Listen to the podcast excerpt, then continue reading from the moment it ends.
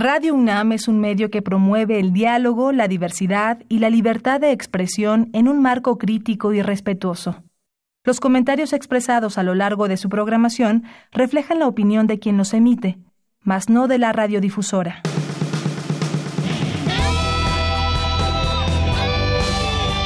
Prisma RU. Relatamos al mundo.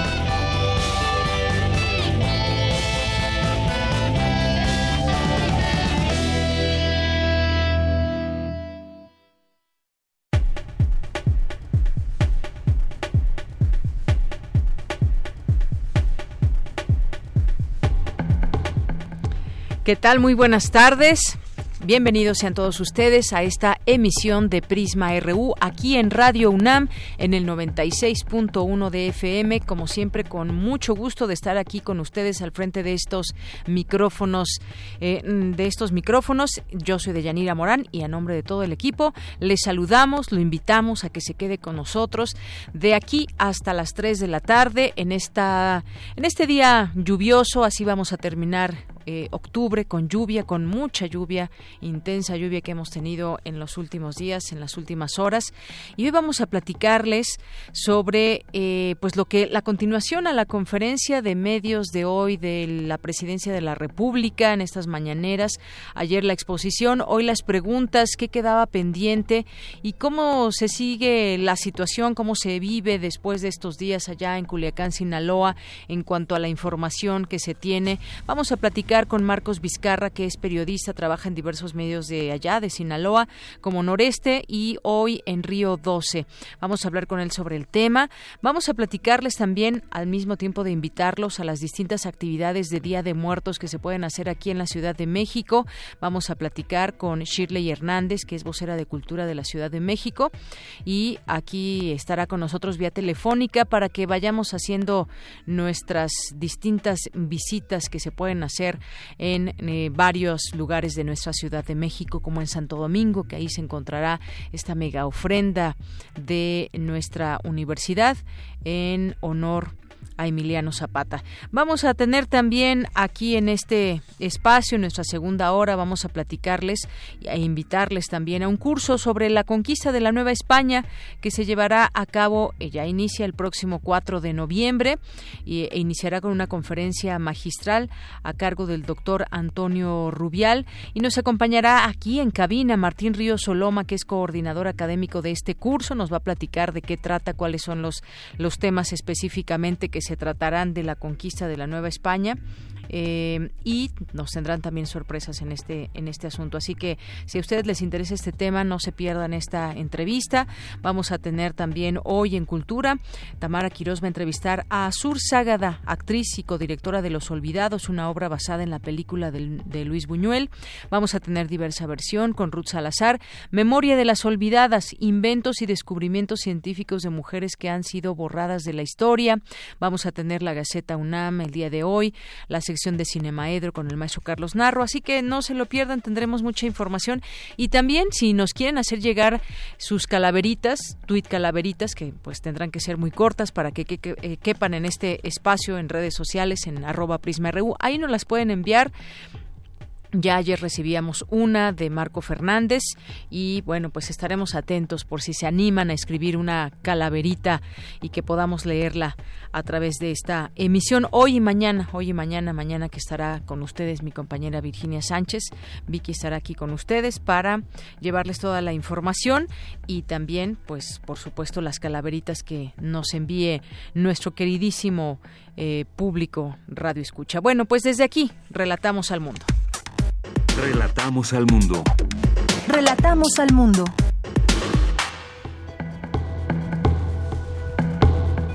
Una de la tarde con nueve minutos. Hoy jueves 31 de octubre de 2019 en los temas universitarios. La llegada del exilio español a México coincidió con la creación de instituciones de corte nacionalista, señaló investigadora de la UNAM y Cristina Godínez nos platicará los detalles. En una de las mesas del coloquio La Marea Verde, La Marea Verde se abordó el tema religioso con respecto al acompañamiento del aborto. Virginia Sánchez nos tendrá la información. Lanzan los premios resultados del Observatorio de la Transición de la PGR a la Fiscalía General de la República y Dulce García nos tendrá aquí los detalles.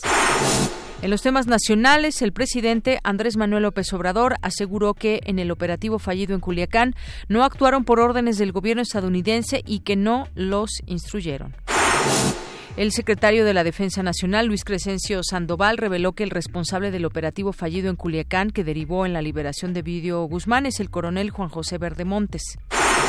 La Comisión Federal de Competencia Económica tiene abiertas tres investigaciones en diversos mercados de gasolina y diésel debido a indicios que suponen las probables violaciones a la ley de competencia. Antonio Tarín, exdirector de Adquisiciones y Servicios de la Secretaría de Hacienda en la administración del exgobernador César Duarte, recibió su décima vinculación a proceso por presunto peculado agravado. En materia internacional, la Cámara Baja de Estados Unidos aprobó la primera resolución relacionada con la investigación de juicio político contra el presidente estadounidense Donald Trump. La mayoría demócrata en la Cámara Baja de Estados Unidos está cerca de llegar a un acuerdo con la administración Trump para avanzar en la ratificación del nuevo Tratado de Comercio entre México, Estados Unidos y Canadá, afirmó hoy su presidenta Nancy Pelosi. Hoy en la UNAM, ¿qué hacer y a dónde ir? El Programa Universitario de Bioética de la UNAM te invita a la conferencia magistral Bioética, Salud y Cambio Climático, a cargo del doctor Manuel Ruiz de Chávez, comisionado nacional de bioética. Participa además en la mesa de análisis Cambio Climático y Retos Éticos para la Salud Humana, que contará con la participación del doctor Enrique Lev Zimmerman, del Instituto de Investigaciones Sociales de la UNAM, además del doctor Manuel Urbina Fuentes, investigador de la Academia Nacional de Medicina de México, y el doctor Cristian Morales de la Organización Mundial de la Salud. Asiste hoy de 16 a 18 horas al Museo Memoria y Tolerancia, ubicado en Avenida Juárez número 8, en el Centro Histórico de la Ciudad de México. Como parte del 26 Coloquio Internacional de Estudios de Género, se llevará a cabo la mesa redonda Marea Verde y Medios de Comunicación en el auditorio Mario de la Cueva, ubicado en el piso 14 de la Torre 2 de Humanidades en Ciudad Universitaria.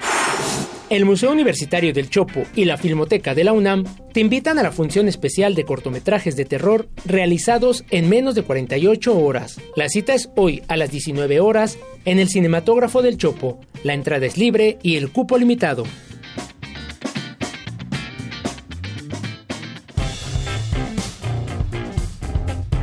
Campus RU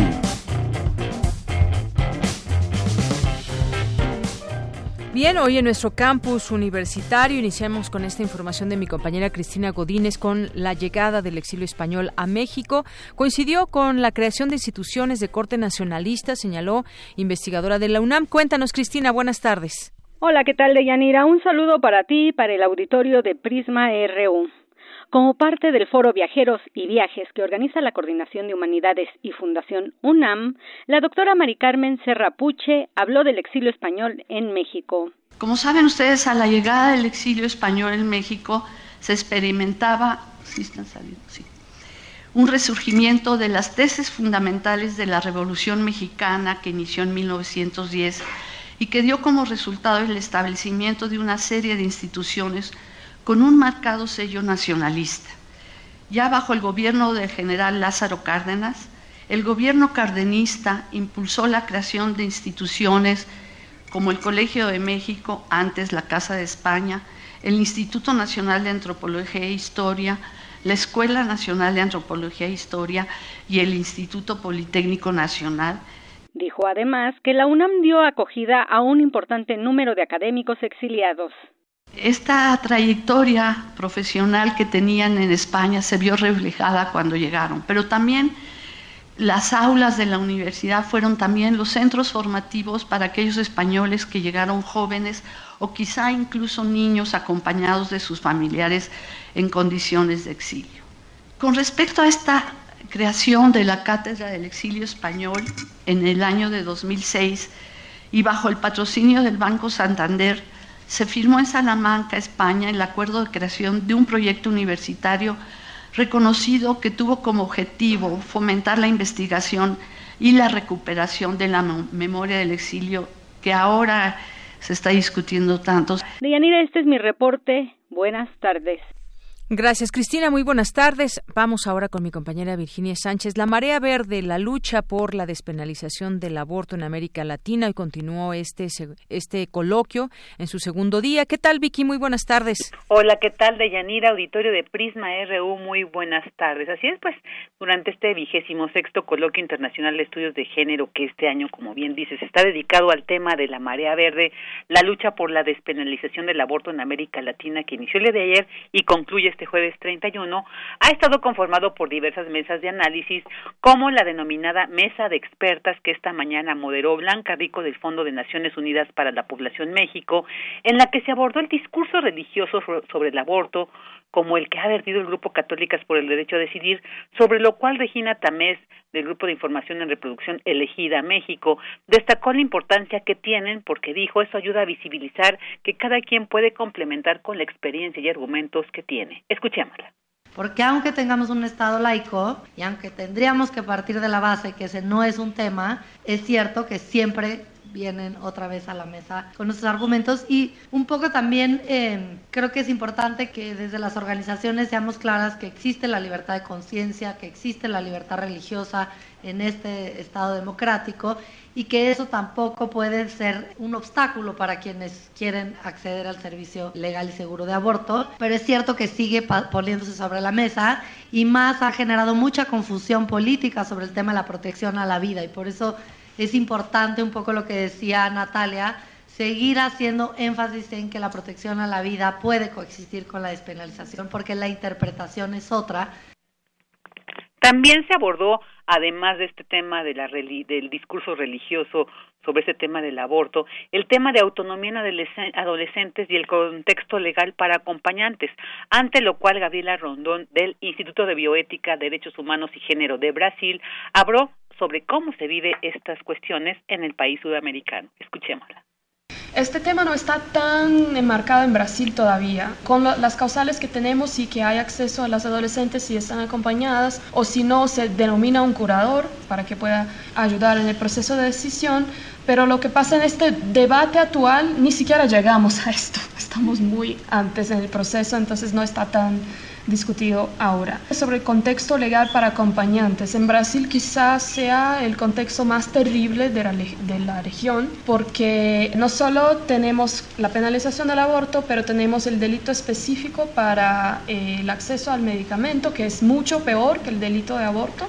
Las penas son de 10 a 15 años y, el eh, misoprostol está en una lista específica de la regulación sanitaria de los eh, medicamentos que son prohibidos, que solo son de acceso hospitalario. Entonces hay, claro, redes de acompañantes, pero muy diferente de cómo pasa en Argentina o en otros países, son completamente anónimas. Por su parte, Natalia Gerardi del equipo latinoamericano de justicia y género de Argentina detalló precisamente cómo se vive eh, estos temas allá en Argentina. Escuchémosla.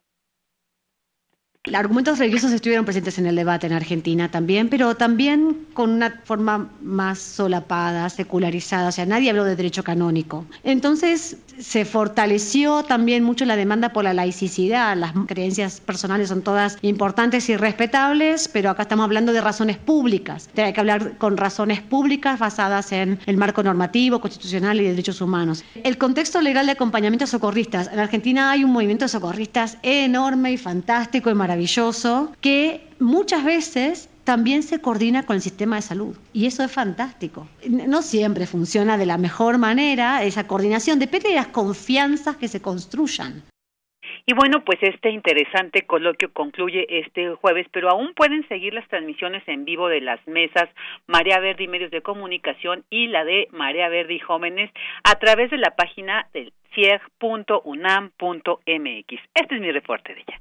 Muchísimas gracias, Vicky. Gracias a ti, buenas tardes. Hasta luego, muy buenas tardes. Pues ahí todos estos temas que siguen siendo siempre necesarios discutir en todos los ámbitos, en el ámbito universitario, a través de este coloquio donde se vierten esas ideas y cómo entender toda esta que es una, una problemática, el tema eh, del aborto que se sigue, eh, que se sigue penalizando en muchos lugares aquí en nuestro en nuestro país.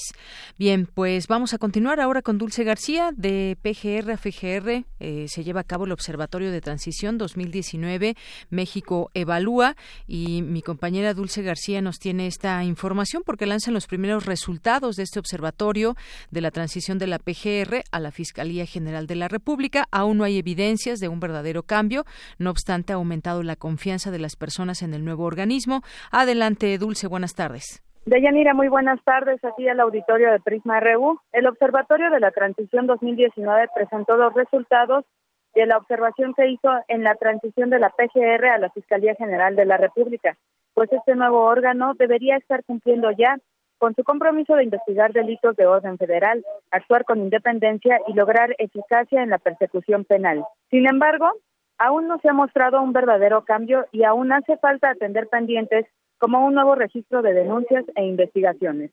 Al respecto habla María Novoa, del área de justicia de México Evalúa. En este momento la Fiscalía General de la República de un 100% está en un 18.9%. ¿Qué implica esto? Esencialmente a nivel de transformación estamos alrededor de un 20.8%, donde, eh, eh, donde tenemos la mayor problema identificado en términos de lo que hemos estado observando hasta ahora es precisamente en los elementos que conforman lo que es el desarrollo institucional, que está en un 13.2%, en autonomía está en un 27.7% y en desarrollo normativo un 22% y en el ritmo de la transformación un 20%. Considerando esto que todavía está eh, el proceso en pleno trabajo dentro de la Fiscalía, que se le cumple el 18 de enero. María Novoa detalló también que está en duda el plan de persecución penal de la Fiscalía, pues continúa actuando al respecto como lo venía haciendo la PGR. Entre enero y septiembre, que es como el periodo, el periodo que tenemos ahorita, ¿no? Eh, esta Fiscalía empezó a partir del 18 de enero. No logramos que la Fiscalía General nos hiciera este corte a partir de, eh, sino que nos dio desde el día 1 de enero en vez del 18 de enero, pero bueno, es, eh, quisimos usar el dato, seguimos insistiendo en que la Fiscalía nos dé un corte real en lo que fue los nuevos ingresos a partir del día 1 de la Fiscalía, sin que estemos sumando el acumulado que traemos de años anteriores, pero lo interesante aquí es el corte y vemos que las investigaciones iniciadas eh, en el Fuero Federal presenta la misma tendencia. De Yanira Auditorio de Prisma RU, el observatorio informó que no obstante la falta de evidencias de una verdadera transición, las personas han mostrado un aumento en su confianza en nuestro estado, un aumento de su confianza en este nuevo organismo. Hasta aquí el reporte. Muy buenas tardes. Gracias, Dulce. Muy buenas tardes. Queremos escuchar tu voz. Nuestro teléfono en cabina es 55 36 43 39. Porque tu opinión es importante, síguenos en nuestras redes sociales, en Facebook como Prisma RU y en Twitter como arroba PrismaRU. Continuamos una de la tarde con 23 minutos. Bueno, pues habíamos comentado que hablaríamos acerca de este operativo en Culiacán luego de que se dio a conocer el detalle, el paso a paso de cómo se dio todas estas se dieron todas estas acciones. Y bueno, pues ayer no había dado tiempo de conocer eh, las preguntas y respuestas que normalmente se dan en la conferencia o se llevaron a cabo y se conoció información importante, eh, por ejemplo, pues se reveló el nombre del encargado del operativo fallido contra Ovidio Guzmán, el presidente también rechazó haber recibido órdenes de Estados Unidos para detener a Ovidio y hay, por supuesto, críticas contra el operativo en Culiacán, pero que, pues dicen, no dividirán a las Fuerzas Armadas, dice la Marina, que están más unidos que, que nunca y eh, pues ya se indaga también la Fiscalía Militar, indaga orden de operativo contra eh, Ovidio Guzmán. Vamos a hablar de este tema con Marcos Vizcarra, él es periodista en distintos y diversos medios de comunicación allá en Sinaloa como Noreste y Río 12. ¿Qué tal, Marcos? Me da mucho gusto saludarte de nuevo. Muy buenas tardes. ¿Qué tal? Muy buenas tardes, Buenas tardes al auditorio. Eh, Marcos, bueno, por una parte, ayer entre algunos comentarios se decía que fue una acción de transparencia inédita que el gobierno revelara todos los detalles de eh, la captura de Ovidio Guzmán, este operativo que ellos mismos describieron como fallido.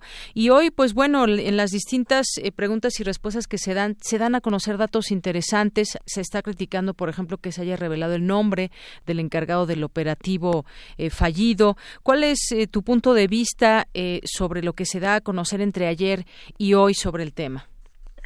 Eh, bueno, creo que ha sido fue una serie de, expresiones de parte del Gabinete de Seguridad, de parte del presidente de la República, donde destacan varios puntos, creo que son muy importantes.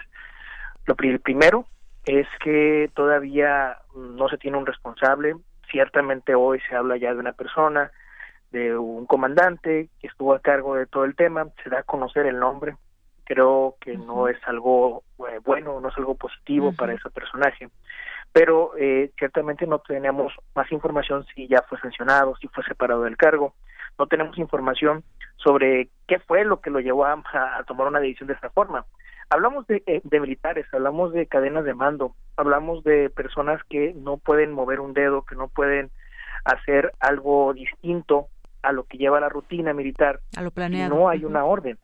Entonces, no tenemos a la fecha todavía quién dio la orden. Hablamos de que se preparó un operativo.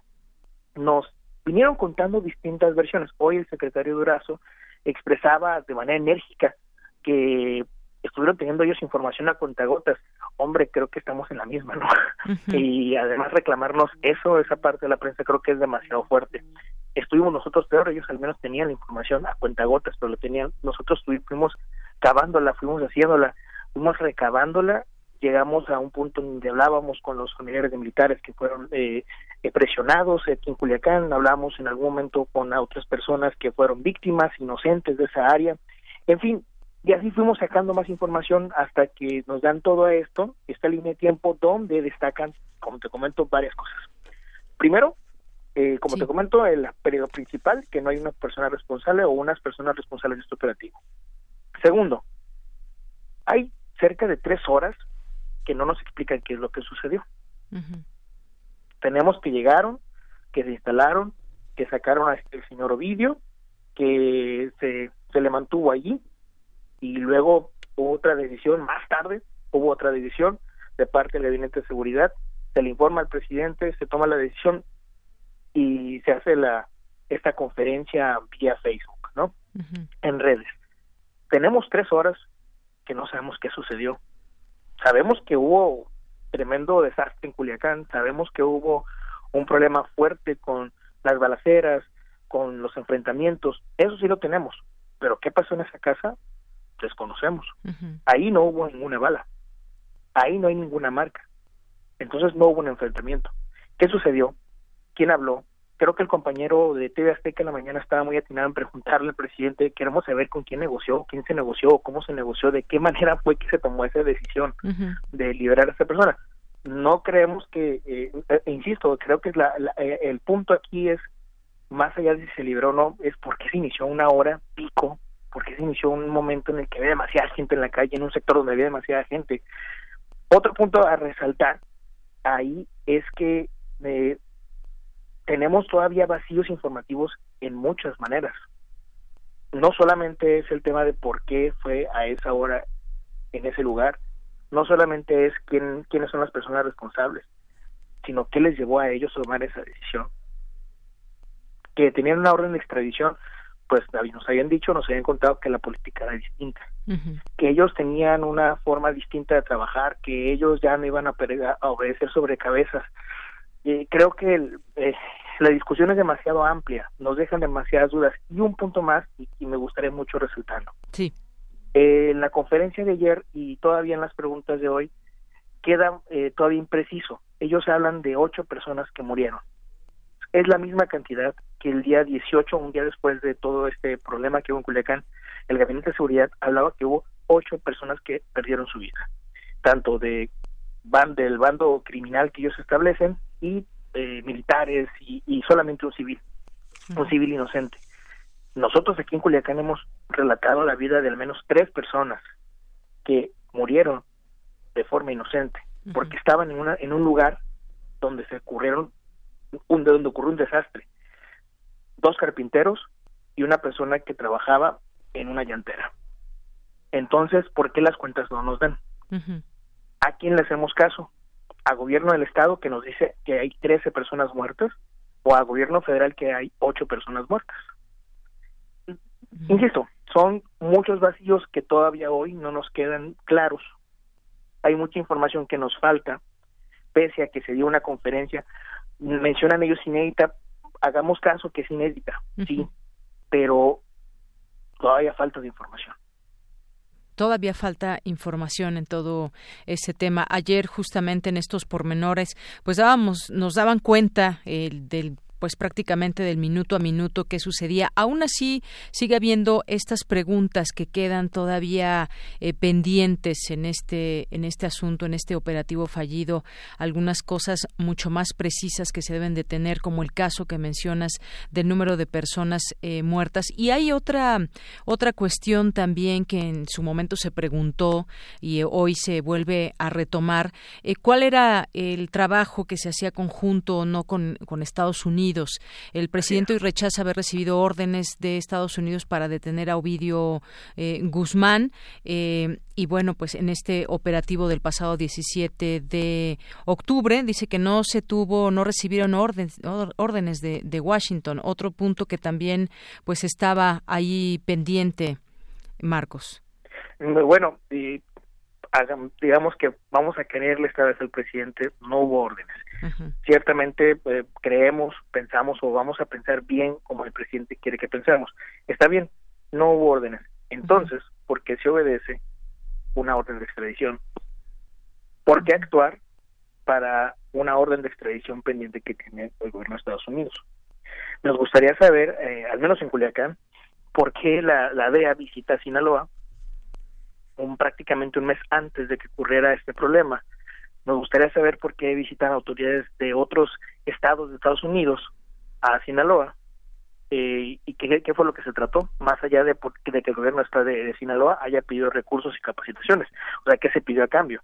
Nos gustaría saber si la misma eh, organización, esta DEA, se reunió con presidencia o con el Gabinete Federal de Seguridad para trabajar ese tipo de temas. Creo que si tenemos una parte pública ya ahora, nos gustaría tener esta otra parte pública. ¿Por qué mantenernos entonces bajo la misma, o, y si no, por mejor dicho, ¿por qué mantenernos entonces bajo la misma lógica que se ha venido trabajando en todo momento? Mm, quizás, ciertamente, habrá restricciones que, nos, que, que, no, que no nos puedan decir y lo comprendemos. Pero nos gustaría saber qué fue lo que se trató, al menos de forma redonda, qué fue lo que, o, de, o solamente que nos platique qué fue lo que, que, que ha sido las pláticas de todo ello. Así es, así es, Creemos que, o creo que, mejor dicho, el, el, el hecho de que aquí haya estado el gobierno de Estados Unidos, que aquí hayan operado de alguna forma, que hayan estado allá mismo en el, estado de Alabama, presumiendo cómo ellos reventaron junto con el gobierno de Sinaloa un arco, un arco laboratorio. O sea, entonces, ¿por qué no tenemos esa información? Allá, lo cuentan, acá no. Creo que son ese tipo de datos, ese tipo de detalles que nos hace falta que nos aclaren eh, hay una sociedad finalmente aquí en Culiacán que está preocupada, que pide, que pregunta y que se hace justamente esas preguntas que estamos poniendo hoy sobre la mesa. Así es, algo. Entonces, finalmente, eh, si el gobierno de Andrés Manuel López Obrador tiene muchas ganas de comparecer y tiene muchas ganas de darnos información, creo que sería muy bueno plantearles también estas preguntas. Así es, plantear estas eh, preguntas que quedan. Ante estas críticas de, sobre el operativo, eh, hoy la Marina también responde y dice que están eh, unidos, que no los van a lograr dividir. El secretario de Marina, José Rafael Ojeda, dijo que las críticas por este operativo para detener a este presunto narcotraficante no podrán separar a las Fuerzas Armadas porque están unidas y trabajando de manera coordinada por la seguridad de los mexicanos. Esto ante el nombre que se dio de quien habría dirigido o estado detrás de ese operativo fallido y demás. Se, hay un mensaje también de que se muestran unidas ante distintas declaraciones que también han dado algunos militares o algunas entrevistas interesantes con respecto a cómo, cómo funciona desde dentro todo esto. ¿Qué, qué opinión tiene sobre ello, Marcos? Este mensaje de eh, unidad que, que plantean. Pues yo creo que es muy bueno, ¿no? Al final, eh, al final eh, pensamos que la sociedad lo que queremos es estar unidos, Creo que tenemos, tienen mucha razón las fuerzas federales en decir estaremos aquí, estaremos atentas, creo que tienen mucha razón. Y creo que las autoridades que están eh, trabajando de las calles eh, y como, como volviendo a lo del inicio, están haciendo su trabajo, están obedeciendo órdenes. Estamos hablando de una cadena de mando mucho más amplia, una cadena de mando que en algún momento nos dijeron que no estaban enterados, en algún momento nos contaron cuántas versiones, quizás tres, cuatro, cinco, seis versiones. Eh, la cadena de mando es la que ha estado actuando, es la que ha estado trabajando. Ellos se encuentran unidos, qué bueno que se encuentran unidos, ¿no?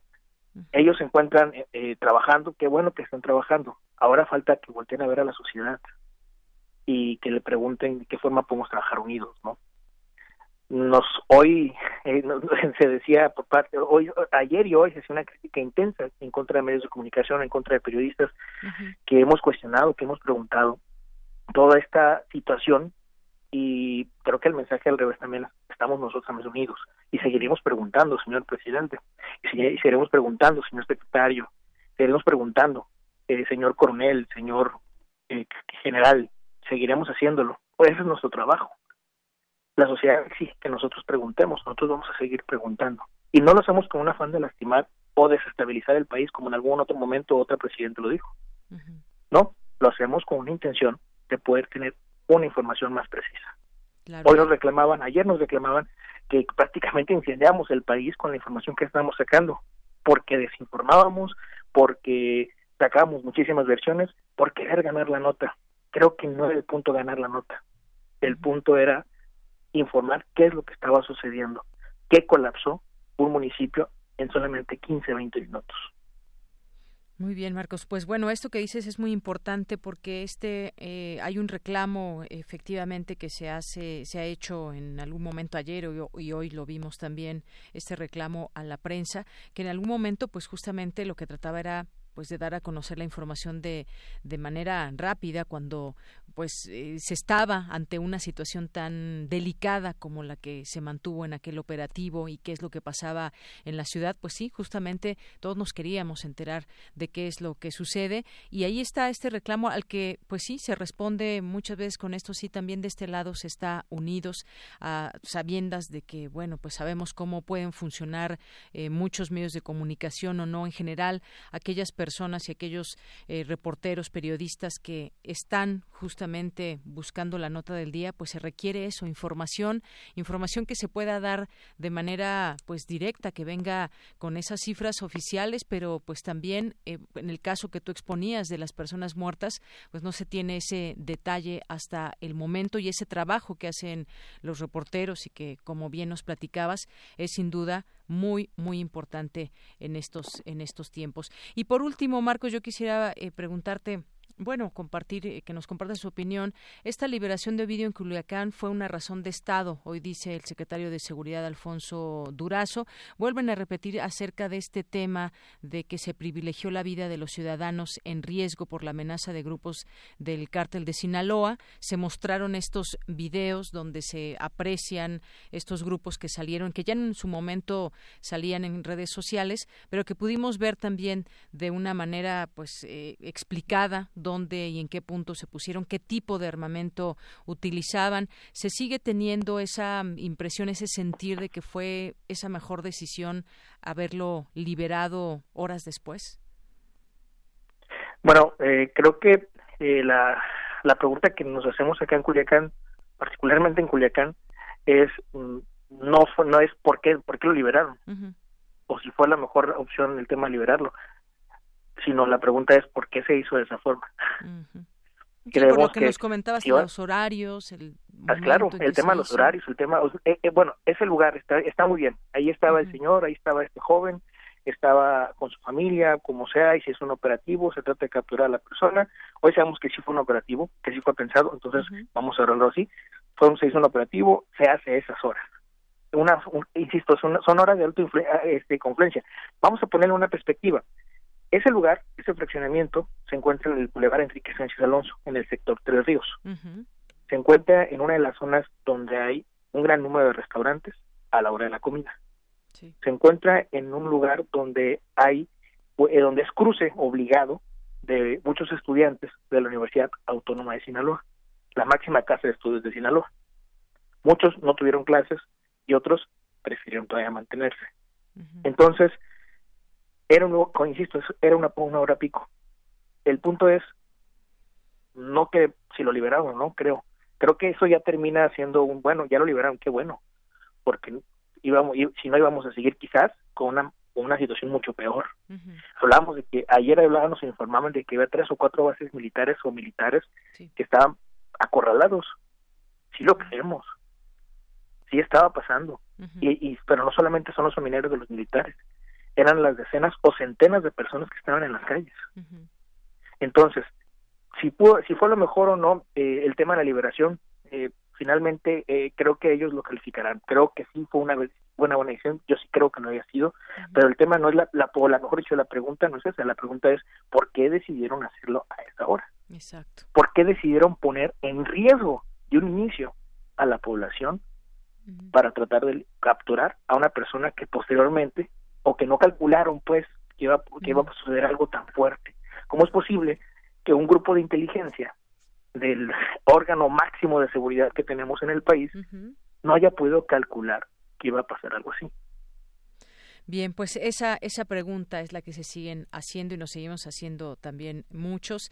Eh, seguramente este tema seguirá, seguirá eh, durante más tiempo porque pues ahí no se queda también la investigación de los propios eh, periodistas, de los reporteros y pues también hará frente y tendrá que tener las respuestas justas, esperemos, el Gobierno de México.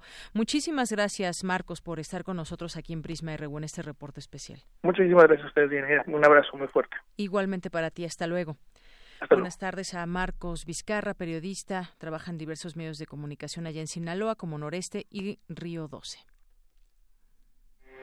Porque tu opinión es importante, síguenos en nuestras redes sociales, en Facebook como Prisma RU y en Twitter como arroba PrismaRU. Prisma RU. Relatamos al mundo. Continuamos una de la tarde con 41 minutos. Ya está en la línea telefónica Amanda García, que es enlace de difusión de la Secretaría de Cultura de la Ciudad de México, porque pues ya empiezan las actividades, bueno, desde el fin de semana pasado de estas festividades del Día de Muertos. ¿Qué tal, Amanda? Muy buenas tardes. Bienvenida a este espacio. Hola, ¿qué tal? ¿Cómo estás? Buenas tardes. Pues Amanda, gracias para nosotros también, mucho gusto en platicar contigo. Cuéntanos y, e invítanos a las distintas actividades que la gente puede tener en este Día de Muertos aquí en la Ciudad de México. pues bueno, como ya saben, eh, actualmente la celebración de Día de Muertos se ha vuelto eh, pues un verdadero festejo aquí en la Ciudad de México, eh, lo cual nos enorgullece bastante y aquí en la Secretaría de Cultura de la Ciudad de México preparamos diversas actividades para que todos los capitalinos, residentes y visitantes puedan visitar eh, durante este fin de semana y a lo largo del mes de noviembre. Eh, bueno, eh, como saben, ya algunas de nuestras actividades dieron inicio de, esta semana y, la semana pasada y bueno, una de algunas de nuestros algunos de nuestros destacados son la ofrenda monumental al de altares la cual se, iluminará a partir del día de mañana, primero de noviembre, hasta el 10 de noviembre en el Zócalo Capitalino. Y les cuento un poquito acerca de, esta ofrenda, que bueno, esta ofrenda eh, resultó ganadora de la consulta popular eh, de la mega ofrenda de Día de Muertos, que se convocó en el mes de julio aquí eh, en la Secretaría de Cultura. Y bueno, el ganador se sometió a una consulta popular y bueno, los capitalinos tuvieran la oportunidad de elegir eh, la ofrenda favorita, la cual, eh, pues bueno, Alta Libertaria resultó ganadora. Y bueno, su creador es este Vladimir Maislin Topete, eh, el cual busca representar los altares tradicionales de Día de Muertos en diferentes regiones de la República Mexicana. Para ello, bueno, intentó representar eh, cuatro puntos eh, del país, el norte por los yaquis eh, de Sonora, el sur, un altar maya en Yucatán, el este por la Huasteca Potosina y el bueno el oeste por el estado de Michoacán. Entonces, pues en realidad es una eh, es una ofrenda que lleva eh, tiene una investigación eh, pues, profunda y busca representar eh, los distintos aspectos de su celebración en México. Muy bien, esta entonces, sí, muy bien, esta mm, eh, ofrenda monumental que estará mañana, se, digamos, se va a dar esta inauguración para que la pueda apreciar la gente del 1 al 10 de noviembre ahí en el Zócalo. ¿Qué otras eh, invitaciones nos tienes? Y bueno, el día sábado eh, a la una de la tarde los invitamos al mega desfile de Día de Muertos, que bueno, ya se ha vuelto una tradición completamente bueno, este mega desfile eh, partirá desde la Estela de Luz a la una de la tarde y va a transitar, eh, bueno, por diferentes puntos, por la Diana Cazadora, la Columna de Independencia, la Glorieta de Colón, eh, el Caballito, el Hemiciclo Juárez, hasta llegar al Zócalo Capitalino. Se espera que la llegada de las comparsas y los carros alegóricos sea alrededor de las cuatro de la tarde. Así es. Esto el sábado y empieza a la una de la tarde entonces sí, empieza a la una de la tarde y pues es realmente un, gran festejo y, bueno, los invitamos ya que las 22 comparsas, carros alegóricos y artistas que participarán eh, pertenecen a la comunidad de las fábricas de artes y oficios, ya sea la Secretaría, los, los pilares, centros culturales eh, que también muy bien, y que ya vimos que hay mucha gente que pues ha participado en estos eventos, en estos desfiles, en estas caminatas, como el fin de semana pasado con las Catrinas, ¿no? ¿Y qué más, Amanda? Cuéntanos. Sí, bueno, el día de ayer eh, se inauguró otro espectáculo increíble en el bosque de Chapultepec. Sí. Se titula Celebrando la Eternidad y bueno, les platico rápido en qué consiste, en qué consiste este espectáculo, que es un recorrido inmersivo, el cual los visitantes podrán disfrutar desde la Puerta de los Leones hasta el lago menor del lago. Y pues bueno, son 1.7 kilómetros eh, con escenografías de calaveras de azúcar, este, de perros gigantes, estructuras lumínicas, eh, eh, hechos a base de bueno, de, diversos materiales y bueno, es un espectáculo realmente increíble ya que se ilumina realmente bueno, una buena parte del bosque de Chapultepec y los visitantes lo podrán disfrutar hasta el, este domingo 3 de noviembre. Los recorridos inician desde las 6 de la tarde y el recorrido dura aproximadamente una hora y quince. Entonces, sí, eh, les recomendamos que, que vayan con ropa cómoda, eh, bueno, con ropa y calzado cómodo, que ubiquen los puntos de locatel, eh, los de servicio médico y que sobre todo no porten objetos de valor, ya que pues sí suele, pues sí, son eventos en los que suele eh, confluir bastante gente, entonces que, tomen sus precauciones antes de, de Bueno, ¿algo, alguna otra invitación que quede pendiente, Amanda? Sí, pues eh, bueno, ya más hacia, eh, bueno, el 7 y 8 de noviembre, eh, igual se va a llevar a cabo otro de nuestros eh, eventos destacados aquí en la Secretaría, que es Motecuzoma 2. Es un espectáculo multidisciplinario que va a conjuntar música, danza y teatro para significar el encuentro entre el Tlatlani Mexica y Hernán Cortés, a más de 500 años de su encuentro. Y bueno, este será significado a través de la participación de la Orquesta Filarmónica de la Ciudad de México, el coro de la UNAM, eh, bailarines, eh, jinetes, actores, y bueno, eh, un elenco bastante numeroso. bueno, la ópera es una reconstrucción del músico Samuel Maynes Champion, basada en músicas de Antonio Vivaldi.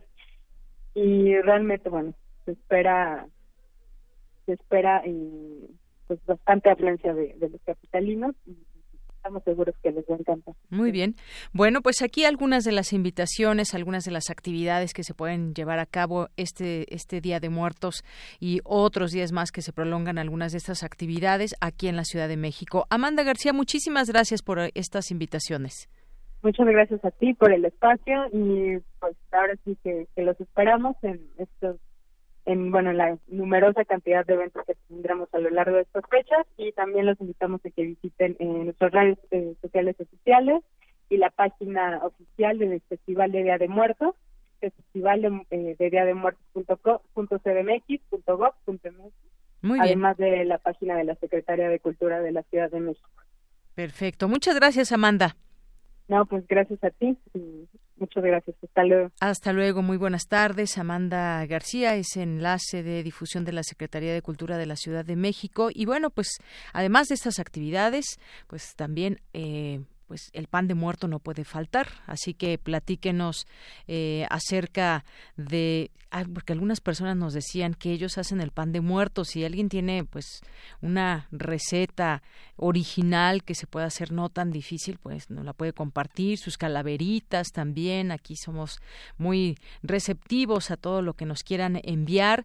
Y bueno, pues sí, yo, yo no conozco a alguien hasta hoy que estas fechas no las acompañe con un rico pan de muerto. Ahora pues hay muchas modalidades y se ha ido, pues no sé si decir la palabra modernizando o no, pero pues ahora hay muchas modalidades del pan de muerto, pero el original, el original, pues bueno, es, es uno y es el que pues normalmente existe desde hace mucho tiempo y pues bueno, hay una historia también muy eh, interesante eh, del pan de muerto. Continuamos. Porque tu opinión es importante, síguenos en nuestras redes sociales, en Facebook como Prisma RU y en Twitter como arroba PrismaRU.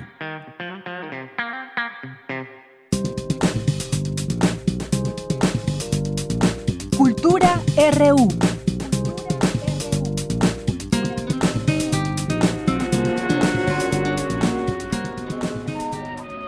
Las grandes ciudades modernas, Nueva York, París, Londres, esconden tras sus magníficos edificios hogares de miseria que albergan niños malnutridos, sin higiene, sin escuela, semillero de futuros delincuentes.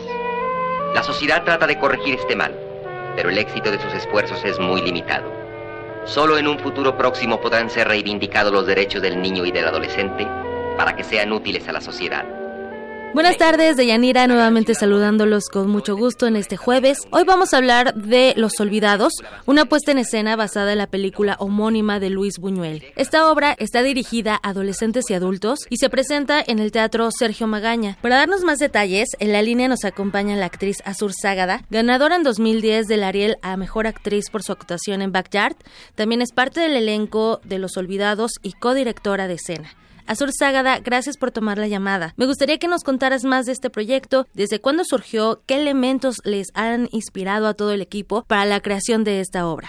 Ay, pues mira, Tamara, este proyecto nace más o menos como una inquietud hace seis años. Ilan Chino y yo somos compañeras egresadas de la Casa del Teatro. Las dos nos dedicamos, pues digamos que integralmente a hacer teatro desde la dirección, desde la actuación, desde la construcción de máscaras. Ella yo de utilería, escenografía, vestuario. Entonces, hace seis años tuvimos, pues, digamos que la intuición y la idea de juntarnos en escena una vez más y, pues, producirnos un proyecto que de inicio nos entusiasmó mucho, pero tuvieron que pasar pues muchos años para que recibiéramos un estímulo. Hace dos años, eh, un poco después de juntarnos, de trabajar el, el guion de Los Olvidados, que pues personalmente es una de las películas que desde pequeña me marcó.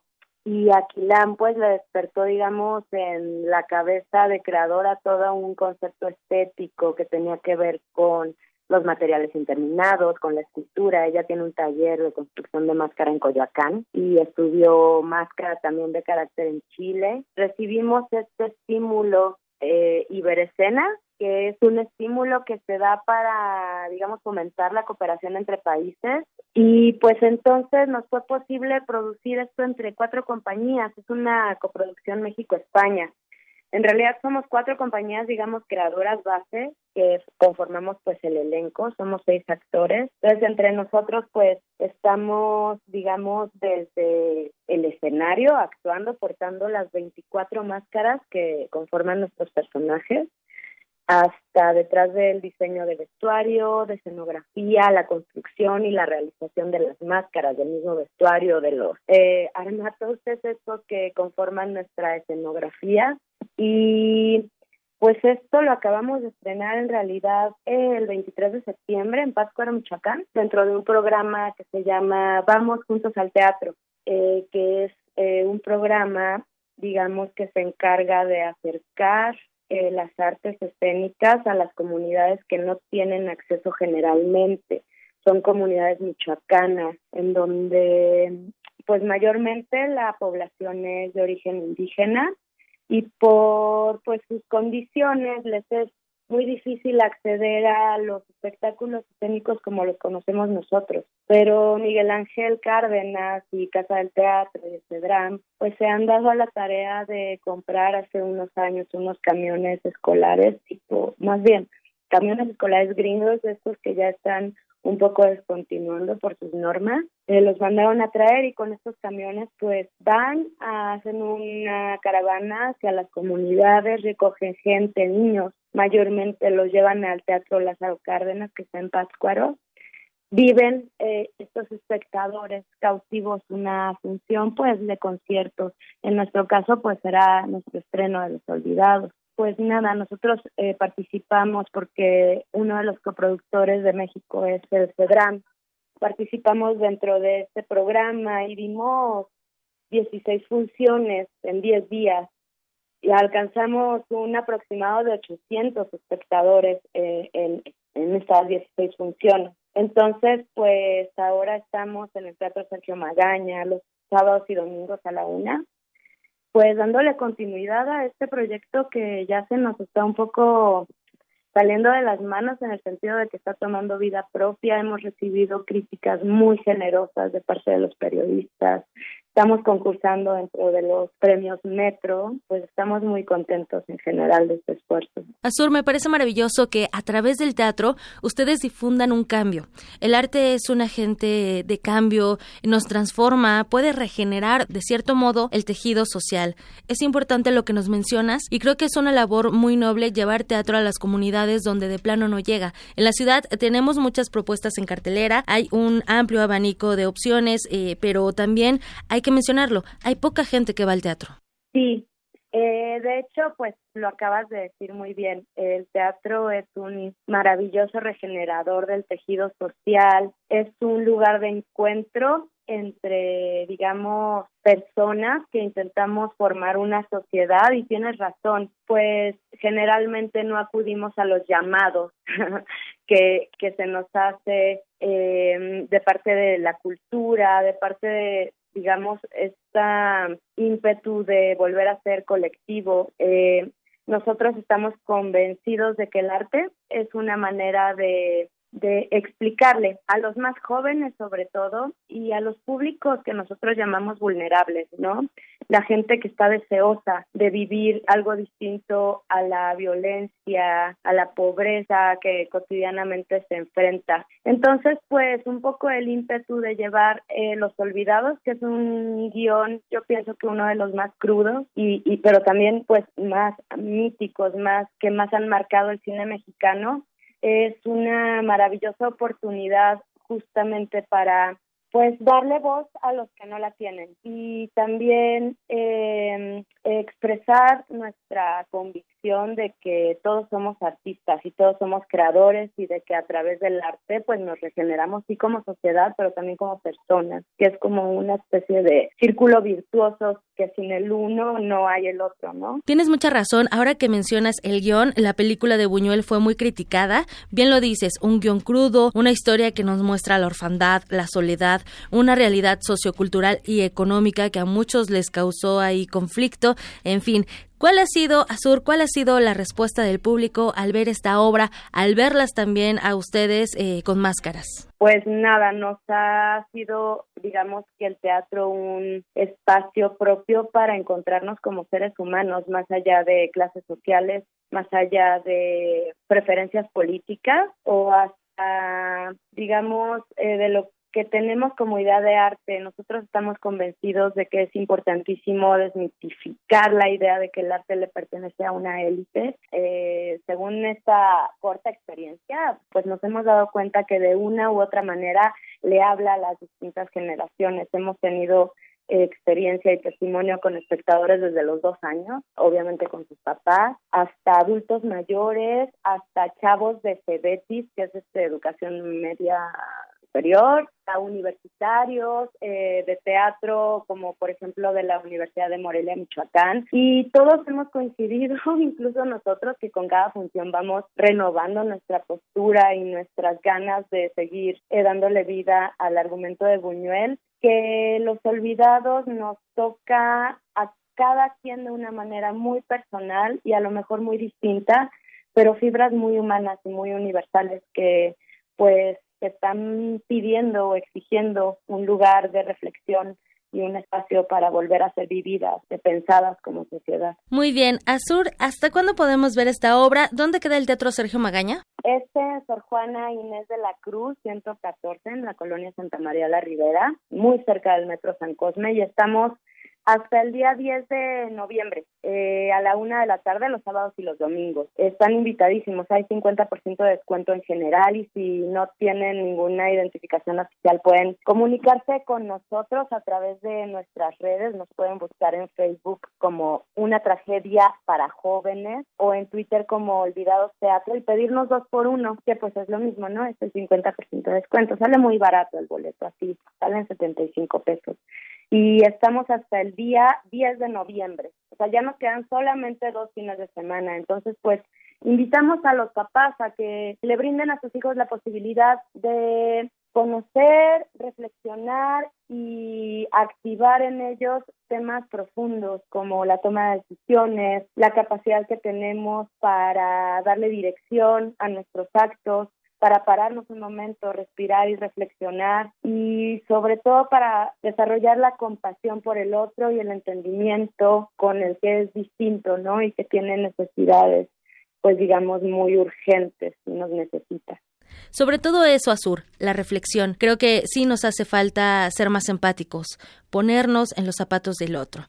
Tomamos nota de cómo los encontramos en Facebook, una tragedia para jóvenes. Azur Ságada, gracias por acompañarnos esta tarde. Muchas gracias, Tamara. Muchas gracias por tu espacio y muchas gracias pues a los radioescuchas por brindarnos su tiempo. Estaremos pendientes de próximas presentaciones. Mientras tanto, podemos ir al Teatro Sergio Magaña a disfrutar de esta puesta en escena. Sí, de hecho, qué bueno que me lo dices, porque el CENART nos hizo el honor de invitarnos a festejar el 20 aniversario, que es ahora el primero de diciembre. Va a haber muchos eventos y entre ellos se va a estar presentando en la Black Box el día primero de diciembre, Los Olvidados. Entonces, pues también por ahí nos podremos ver. Excelente, Azur. Aprovechando, hay que tomar también en cuenta que próximamente estará una muestra sobre Luis Buñuel en la Cineteca Nacional de la Ciudad de México. Gracias por acompañarnos. Gracias por esta charla, Azur Ságada, actriz y codirectora de la obra Los Olvidados. Gracias, Tamara. Hasta luego. Muchas gracias. Y bueno, yo me despido. Les deseo que tengan una excelente tarde. Gracias, Tamara. Vamos a hacer un corte en este momento y regresamos con la segunda hora de Prisma RU. Prisma RU. Relatamos al mundo.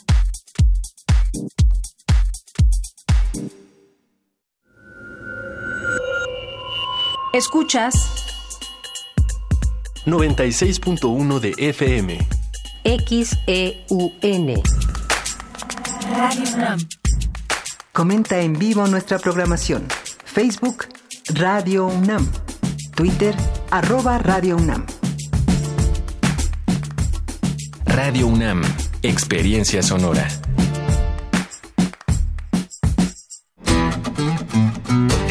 La psicología observa al ser humano, sus escenarios y comprende su diversidad. Adentrémonos en ella. Juntos hagamos conciencia, psicología y sociedad con Berenice Camacho y las doctoras en psicología Tania Rocha y Mariana Gutiérrez. Todos los lunes a las 18 horas por el 96.1 de FM y su retransmisión los jueves a las 19 horas. O si lo prefieres, escucha el podcast en radiopodcast.unam.mx. Radio UNAM, experiencia sonora.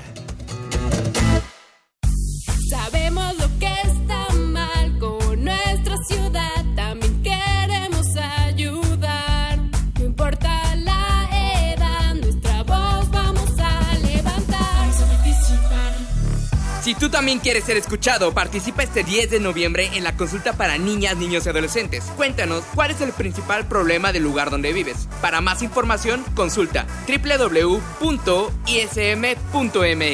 Instituto Electoral, Ciudad de México. Después de una gira de alto impacto por diversos planteles de la UNAM, Voces en el Campus regresa para llevar la radio universitaria con las voces a las que pertenece. Eh, ¿Quién?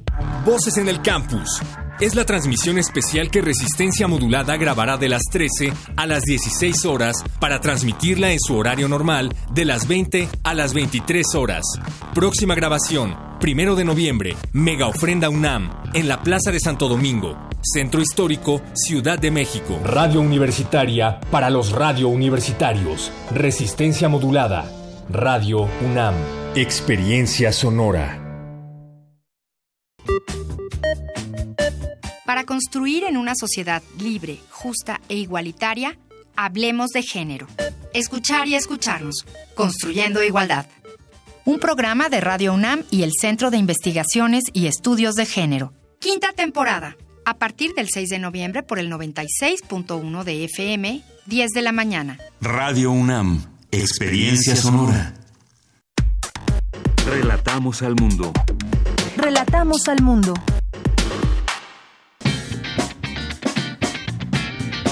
Mañana en la UNAM, ¿qué hacer y a dónde ir?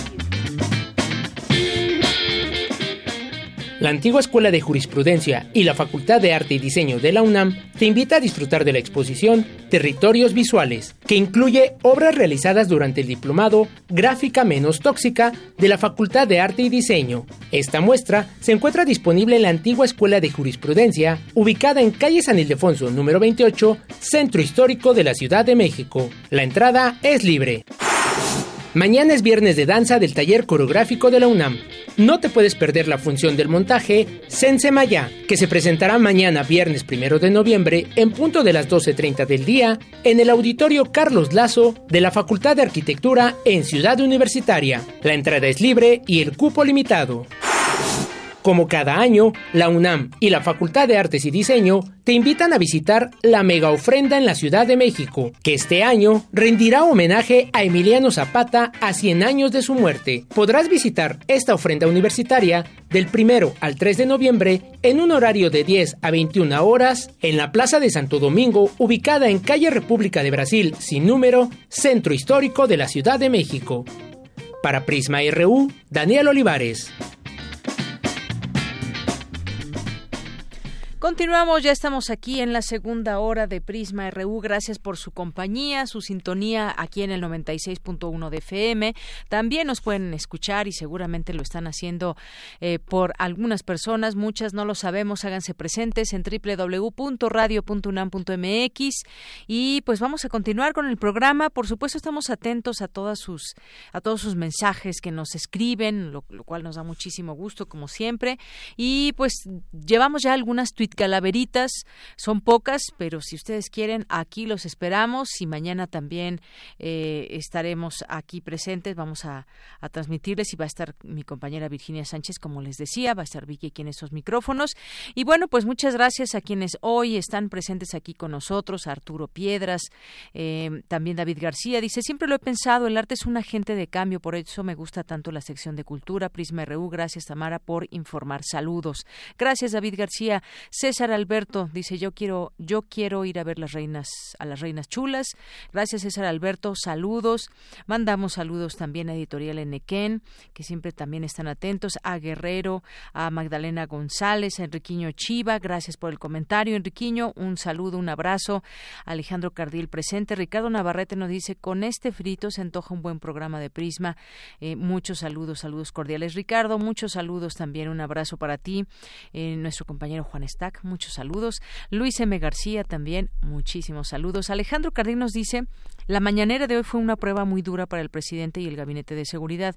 Yo festejo que la información fluya de esta forma. Es un excelente precedente para los próximos gobiernos. Gracias, Alex Cardiel, por la, el comentario, por eh, pues bueno, como siempre nos gusta leerlos y dar a conocer sus comentarios al aire. Román Hernández García, excelente tarde. Con respecto a lo de Culiacán, tengo más preguntas que respuestas. Gracias, Román Hernández. Eh, Nos escribe también por aquí Marcis, saludos, Alex Jardiel, desde la oficina nos escuchas, muchas gracias. Eh, César Soto que nos, nos mandó aquí una tuit calaverita también, muchas gracias, un poquito larga, un poquito larga, si nos da tiempo la leemos al ratito. Eh, César Soto, Laura Itzel también, muchas gracias. Eh, Adriana León del Villar, María Eugenia Melo, nos escribe por aquí Roy, también Hernán Garza, nuestros amigos del libro Sunam, siempre les mandamos muchos saludos. Eh, Marco Fernández, ayer nos, desde ayer nos escribió una tuit calaverita, ahorita también la leemos. Caro Trinidad, también, muchas gracias, muchos saludos. Ayer, por supuesto, que también estuvieron muy atentos, les regalamos algunos panes de muerto, lo cual pues bueno, nos dio mucho gusto que vinieran ya por ellos algunos de ustedes. Cristina, que nos dice apoyo total a iniciativas como esta María Verde. Muchas gracias. Eh, David García, ya mencionábamos, Marco Fernández, eh, Riquelme, Margeven, eh, ¿quién más por aquí? Está Román Hernández, eh, Alba Marina, dice estoy de acuerdo, muchas gracias aquí por su comentario, Román Hernández y Marco, me estaba buscando la calaverita de Marco Fernández, no lo encuentro. Napoleón Cárdenas también ayer eh, nos escribía, es que Marco Fernández nos escribió ayer una calaverita cortita para darles a conocer. Aquí está, aquí está, miren. Dice, afinando bien la mira puede verse a la Catrina, pues llevarse a Deyanira, para ella es una mina. Sin Deyanira Prisma nunca será la misma, relatando en la eternidad el mundo desde la universidad. Muchas gracias, Marco.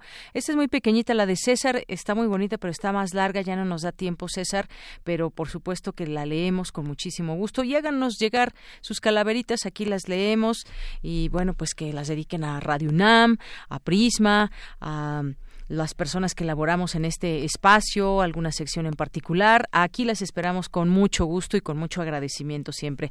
Bueno, pues vamos a continuar. A ver, vamos a ir con Cindy Pérez Ramírez. La crisis capitalista es uno de los temas que aborda la obra Estados Unidos en un mundo en crisis geopolítica de la precariedad y la superexplotación del trabajo. Adelante, Cindy. Deyanira, es un gusto saludarte en este día. Muy buenas tardes. Durante la presentación del libro realizada en el Centro de Investigaciones Interdisciplinarias en Ciencias y Humanidades de la UNAM, el autor Adrián Sotelo Valencia, investigador del Centro de Estudios Latinoamericanos de la Facultad de Ciencias Políticas y Sociales de la UNAM, dijo que el capitalismo ha entrado en un pozo sin salida donde cada vez más produce menos valor y plusvalía y es que las tendencias neoproteccionistas de la actual administración norteamericana encabezada por el presidente Donald Trump junto con las propias de los países europeos como el Brexit exacerban la crisis capitalista y extienden y profundizan las contradicciones y problemáticas estructurales del sistema tales como la superexplotación y la precariedad del mundo del trabajo que ahora se hace presente en los países avanzados. Fíjense qué contradictorio es el capitalismo. Está produciendo menos valor y menos plusvalía tema que llamamos bajo la categoría desmedida del valor, retomada de los Gundrisse de, de, Marx, capital ficticio hacia arriba y superexplotación y extensión de, esa categoría hacia eh, abajo. Que por ejemplo, transporte, educación, salud y alimentación ya es más del 70% del salario promedio real de la clase trabajadora en Estados Unidos, ya lo absorbe tenemos una C en dólares, una cesta anual alcanza 58 mil dólares anuales, es lo que cuesta, costaba. Ahora ha aumentado. ¿eh? Deyanira, el académico, se refirió al TEMEC y a las presiones impuestas por la delegación estadounidense en materia laboral que implican que en la fabricación manufacturada en el sector automotriz por lo menos el 40% de los trabajadores ganen 16 dólares por hora en México, algo lejano, dijo, de una justicia laboral. Vamos a escucharlo. Claro, la delegación mexicana en su momento, correspondiente al gobierno de Peña Nieto, dijeron, no, pues eso no es imposible, ¿no? Imagínate, elaborar a 16 dólares por hora, lo que da una jornada de trabajo, son más de, serían 300, serían casi 2 mil pesos, ¿no? O sea, la jornada de trabajo. Pero ahí, ahí, ahí hay, una, hay un secreto que, no, que, que tiene que ver con la superexplotación.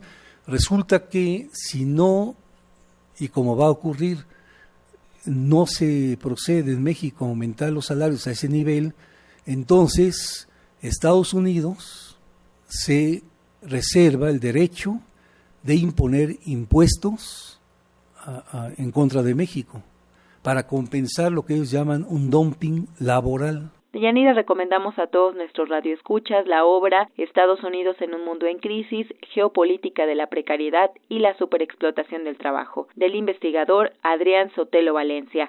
Hasta aquí mi reporte. Muy buenas tardes. Gracias, Cindy. Muy buenas tardes. Vamos ahora con la sección de diversa versión de Ruth Salazar, Memoria de las Olvidadas, inventos y descubrimientos científicos de mujeres que han sido borradas de la historia. Hay una buena cantidad de mujeres que han dejado huella a lo largo del tiempo. Justo platicábamos en algún momento este tema allá en Universum y pues bueno al referirse a ello una científica nos decía hay muchos inventos que han quedado en el olvido y son de mujeres que no se les borre de la historia vamos a escuchar esta información esta diversa versión de Ruth Salazar. Diversa versión transitando al horizonte de la igualdad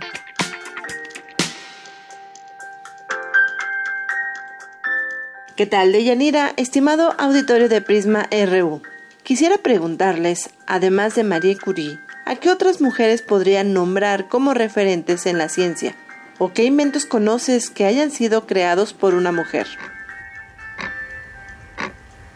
La bióloga María Emilia Beyer se dedica a la divulgación científica en medios de comunicación y museos como Universum y nos percatamos de que de por sí es difícil que a veces el público visitante nos pueda nombrar a un científico, pero es todavía más difícil que nos puedan nombrar a una científica. Y cuando pude platicar con colegas de otros museos del mundo, museos de ciencia, pues ellos me comentaban que les sucede lo mismo. La gente, si acaso puede hablar de una mujer, es de Marie Curie, si ya de plano insistes en que tiene que ser contemporánea, pues es Jane Goodall pero si además le dices, bueno, pero tiene que ser mexicana, pues entonces olvídalo, ¿no?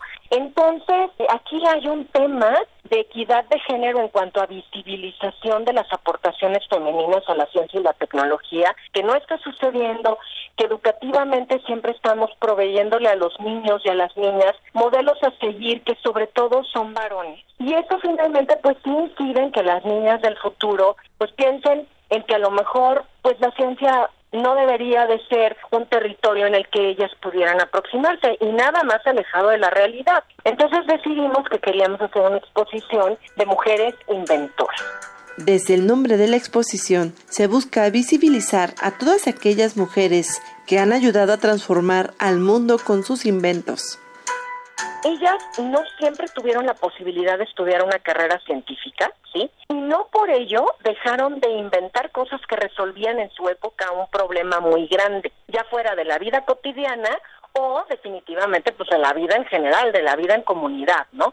Todas reúnen esta característica de haber generado algo, un invento que usamos todos en la vida cotidiana. Entonces la Asociación Mexicana de Museos y Centros de Ciencia y Tecnología, la AMCIT, que reúne a los museos de ciencia de este país, pues me encargó que hiciéramos una exposición con una mirada, una perspectiva de género, y entonces yo les sugerí esto, y así es como nace la exposición, que consta de carteles interactivos desde el punto de vista de que tienen códigos QR que con un celular uno puede aproximar para hacerse con más información y llevártela a casa. Nos presentan a 12 mujeres que han inventado cosas que van desde algo muy sencillo, como los correctores cuando te equivocas y estás escribiendo tus apuntes, y eso también lo hizo una mujer hasta los primeros diseños de los limpiaparabrisas en los autos para que la gente no chocara, pasando por los pañales.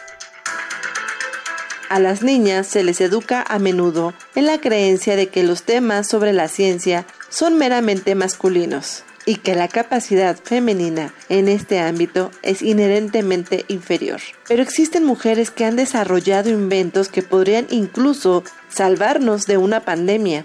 Y bueno, desde luego tenemos a Hedy Lamar, que es básicamente la madre del Wi-Fi, también del GPS y tenemos también a tres mexicanas que han aportado información importante y que han hecho patentes importantes. Te menciono, por ejemplo, a una de ellas, a Gabriela León, que tiene el diseño de una, un producto de limpieza que se llama Bielax y este lo que hace es que tiene la, facultad de detener a virus y a bacterias que está ya demostrado que en el ámbito hospitalario son invencibles. Y ella eh, tiene una molécula que la Organización Mundial de la Salud, a Gaby León, la nombró una de las potenciales salvadoras de la humanidad en caso de que estalle una pandemia de salud por alguno de estos bichos, por ejemplo el ébola. Pero también tenemos a otras que no necesariamente llegaron tan alto, digamos, ¿no? Como en la fama, pero que son cosas que se usan muchísimo y que salvan vidas. Por ejemplo, Stephanie Kolek, una química, encontró la molécula a partir de la cual se obtienen los hilos de lo que ella llamó Kevlar. El Kevlar es una fibra, una fibra sintética que ella molecularmente diseñó, que es muchísimo más fuerte que el acero, que es básicamente lo más fuerte que conocemos. Para que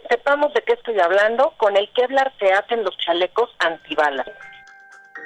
Seguramente te estás preguntando dónde puedes obtener mayor información sobre esta exposición, que por el momento solamente es virtual, pero se ha montado en museos y eventos conmemorativos sobre la ciencia y las mujeres. Desde la página del Instituto de Ciencias Nucleares de la UNAM. Ahí está albergada y es www.icn.unam.mx. La moraleja es que para la ciencia y la tecnología, para la búsqueda de conocimiento, para comprender cómo funciona el mundo, se necesitan todas las cabezas posibles. Y el problema que a veces tenemos es que no le damos voz a las mujeres que a veces tienen muy buenas ideas y que son el 50% aproximadamente a nivel mundial de la potencial solución de cosas que nos aquejan. Y finalmente, pues sí, ellas han resuelto problemas y cuántas cabezas más no habrá en estas niñas que están creciendo que a lo mejor se les van a resolver los problemas del futuro. de Yanira Auditorio. Sigamos hablando de todas aquellas mujeres que hoy están haciendo historia con sus inventos y descubrimientos. Esto es todo por hoy, me despido, buenas tardes. Gracias, Ruth Salazar. Y bueno, pues por supuesto, esas mujeres siempre hay que, hay que recordarlas y también actualmente que se van ganando distintos espacios en la ciencia y como científicas. Y bueno, pues eso nos da mucho gusto. Vamos ahora a las breves internacionales, hoy en la voz de Rodrigo Aguilar. Internacional RU.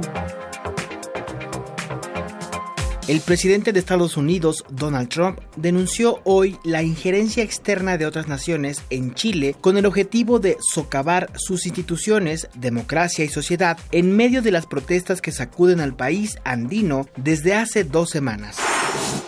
El autoproclamado Estado Islámico confirmó la muerte de su líder Abu Bakr al-Baghdadi al tiempo que ha nombrado a su sucesor, Abu Ibrahim al-Qurashi. Al-Baghdadi murió el pasado domingo en el curso de una operación militar estadounidense tras ser localizado en el noreste de Siria. Una protesta independentista contra el presidente en funciones del gobierno español Pedro Sánchez en un acto de campaña rumbo a las próximas elecciones cerca de Barcelona. En otro evento, arropado por los socialistas catalanes, Sánchez arremetió contra el independentismo que calificó de radical. Aquí está la Cataluña no independentista. Aquí está la Cataluña relegada, olvidada, abandonada por las instituciones catalanas, ahora mismo gobernadas por los independentistas. Aquí está la Cataluña que reivindica no la confrontación, no la división, no la fractura, sino la convivencia, la fraternidad y la concordia. Aquí está la Cataluña que no se resigna a sentirse extranjera en su propia tierra. Hong Kong entró en recesión por primera vez desde la crisis financiera mundial de 2009, luego de que se contrajo su economía en el tercer trimestre, afectada por las violentas protestas antigubernamentales y la prolongada guerra comercial entre Estados Unidos y China. La auditoría de votos de las pasadas elecciones generales celebradas en Bolivia inicia este jueves con la llegada al país del equipo de expertos de la Organización de Estados Americanos. Por su parte, el mandatario Evo Morales rechazó las acusaciones de la oposición de que hubo fraude y reiteró que somos transparentes y no tenemos nada que ocultar. Por más que hubiéramos ganado con más del 50%, igual hubieran desconocido. Echaron la culpa primero al Tribunal Supremo Electoral y posesionaron lamentablemente ante el pueblo boliviano llamado fraude, fraude, fraude. Pero todos participamos, los nueve candidatos, 88% de la población boliviana participa en las elecciones con los resultados.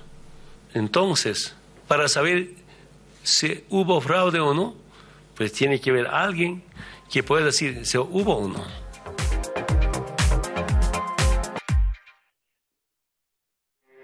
Porque tu opinión es importante, síguenos en nuestras redes sociales, en Facebook como Prisma RU y en Twitter como arroba PrismaRU. Relatamos al mundo. Relatamos al mundo. Continuamos, dos de la tarde con 24 minutos. Ya tenemos en la línea telefónica a Martín Ríos Saloma, que es coordinador académico del curso La Conquista de la Nueva España. Él es investigador del Instituto de Investigaciones Históricas y coordinador del Colegio de Historia de la Facultad de Filosofía y Letras de la UNAM. ¿Qué tal, doctor? Bienvenido, muy buenas tardes. ¿Qué tal, Deyanira? Buenas tardes. Muchas gracias por su llamada y muchas gracias a todos nuestros radioescuchas de Radio UNAM. Por supuesto que sí, eh, doctor Martín. Pues platíquenos de este curso al cual, por supuesto, queremos invitar a todo nuestro público que esté escuchándonos y se interesa. Pues este curso, La Conquista de la Nueva España, que comenzará el próximo lunes y tiene una duración hasta el 3 de diciembre. Platíquenos un poco sobre el curso. Efectivamente, se trata de un curso de alta divulgación para llevar a la gente interesada en este importante proceso de nuestra historia para acercar las nuevas corrientes interpretativas, los distintos puntos de vista que se han generado en los últimos años sobre la conquista. Efectivamente, ha habido numerosos eh, eventos, congresos, ciclos de conferencias, pero creemos que siempre se puede abundar un poco más y sobre todo poder dedicarle más tiempo a esas exposiciones. Lo organizamos fundamentalmente colegas del Instituto de Investigaciones Históricas y de la Facultad de Filosofía y Letras, de tal suerte que vamos a tener un panel de expertos. La conferencia inaugural arranca el lunes 4, como, como mencionabas, con el doctor Antonio Rubial, que va a situar la conquista en ese contexto global, y va a terminar con el doctor Federico Navarrete Linares analizando pues un poco las consecuencias y en qué medida ese proceso de conquista se mantiene vigente ¿no? en nuestro mundo contemporáneo. Exactamente, cómo se mantiene vigente y qué es lo que se puede también ver en cada uno de estos módulos que se, que se dan. se va a ofrecer al público una visión renovada, actualizada sobre el proceso de conquista y colonización de la Nueva España y, eh, pues bueno, desde 1519 para que se pueda ir analizando esta complejidad del proceso. Esa es la idea, la multiplicidad de actores y sus diversas consecuencias que las hubo, políticas, económicas, sociales, culturales y hasta espirituales, doctor. Sí, efectivamente, creo que ese elemento de la complejidad que usted ha subrayado es fundamental para nuestro curso. Eh, ya no se puede seguir sosteniendo una versión maniquea de ese proceso, ¿no? Los buenos indígenas contra los malos españoles, sino que efectivamente es una multiplicidad de actores, soldados, eh, navegantes, marinos, grupos indígenas, por supuesto el papel de los traductores como la propia doña Marine, doña Marina, perdón, y obviamente cada uno de esos actores va a tener una visión distinta del proceso. Y por supuesto los grupos indígenas, como bien sabemos, eran muchos, con múltiples actitudes respecto a esta nueva realidad que se les presentaba, unos aliaron, como los pueblos tlaxcaltecas, otros dudaron más, otros ofrecieron resistencia y algunos no se enteraron de la llegada de los pobladores castellanos, sino hasta muy entrado el siglo XVI. Y también queremos subrayar en el curso que el año 1521 no representa el fin de la conquista, sino más bien el primer hito en una larga conquista que se va a desarrollar hasta finales del siglo XVII, cuando cayó Tayasal, que fue la última ciudad maya independiente. Y por lo tanto, queremos también ofrecer una visión más amplia del proceso y no centrarnos únicamente en la caída de México, Tenochtitlan o del altiplano central.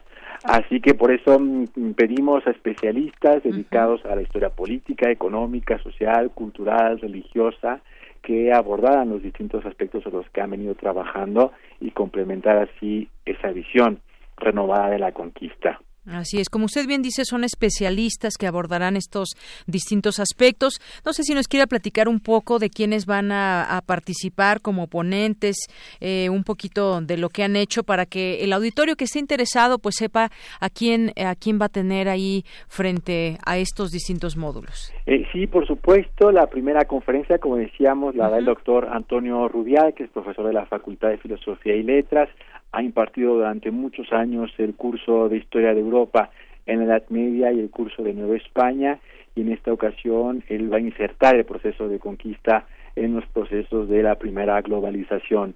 Posteriormente viene la doctora Ana Díaz, que ha trabajado sobre el tiempo y los calendarios en ese momento del contacto para presentarnos una visión renovada sobre Mesoamérica. La tercera charla me corresponde a mí, voy a hablar del proceso de expansión de la corona castellana desde el siglo XIV hasta el siglo XVI y posteriormente la doctora Berenice Alcántara abordará el proceso del mestizaje cultural y los procesos de evangelización. Posteriormente el doctor Francisco Quijano hablará sobre la constitución política del nuevo reino, de la Nueva España y su integración a la monarquía hispánica. Luego la doctora Raquel Huereca hablará sobre los indios conquistadores y la participación de esas huestes indígenas en el proceso de conquista, no solo de Tenochtitlan, sino de otras regiones como Michoacán y el lejano norte. La doctora Estela Roselló hablará sobre las emociones en la Nueva España y particularmente el papel de las emociones femeninas en ese proceso de conquista, otorgando un protagonismo a las mujeres que han sido de las grandes olvidadas de nuestra historia, y el doctor Iván Escamilla abordará también los problemas políticos de la monarquía. Así que, como ve, pues tenemos un panel de expertos, todos conocedores de las fuentes, de los debates actuales, y lo que queremos hacer es justo eso, abrir nuestra mirada y compartir con las personas interesadas pues esta visión renovada de la conquista. Esa visión renovada de la conquista que justamente le hacía la pregunta por eso para que la gente eh, que nos esté escuchando pueda saber cuáles son estos eh, eh, ponentes y a su vez también los temas a desarrollar que ya como escuchamos son muy interesantes. ¿A quién va dirigido este curso, doctor? Sí, el curso se dirige a un público en general, no necesariamente especializado alumnos de bachillerato, de secundaria, a profesores del sistema de bachillerato UNAM, eh, profesionistas de distintos campos del saber y bueno, por supuesto, colegas eh, más especializados que quieran pues acercarse a otros temas distintos de los de su especialidad. Así que bueno, son todas y todos bienvenidos. Las sesiones serán martes y jueves de 5 a 8 de la tarde allí en la Casa de las Humanidades en Presidente Carranza, muy cerquita del centro de Coyoacán y para más información podrán consultar la página web de la Casa de las Humanidades donde se encuentra desplegado el programa al completo. Así es, y yo agregaría también un teléfono para quien desee inscribirse, que es el 55 54 84 62 en las extensiones 102 y 110. Otro teléfono 55 54 85 13 para que puedan apartar su lugar y tenemos pues un gran regalo para nuestros radioescuchas quienes han estado siguiendo esta conversación pues tenemos una beca para alguien que quiera irse a este curso de conquista de la Nueva España. Así que la primera persona que nos llame y nos diga por qué quiere eh, se interesa por este curso pues llámenos al 55 36 43 39 y tenemos también algunos libros que nos hicieron llegar eh, doctor que me parece importante también en cuanto a las lecturas que se pueden compartir compartir a lo largo de este curso. Si me permite, pues también vamos a regalarlos al auditorio, que es por supuesto la visión de los vencidos. Eh, este, eh, esta edición que tenemos aquí, las relaciones indígenas de la conquista, del maestro León Portilla, está eh, La Utopía Novohispana, de Silvio Zavala, y Humanistas del siglo XVIII, una antología donde, pues bueno, también regalamos estos libros para las personas que estén interesadas al 5536 4339.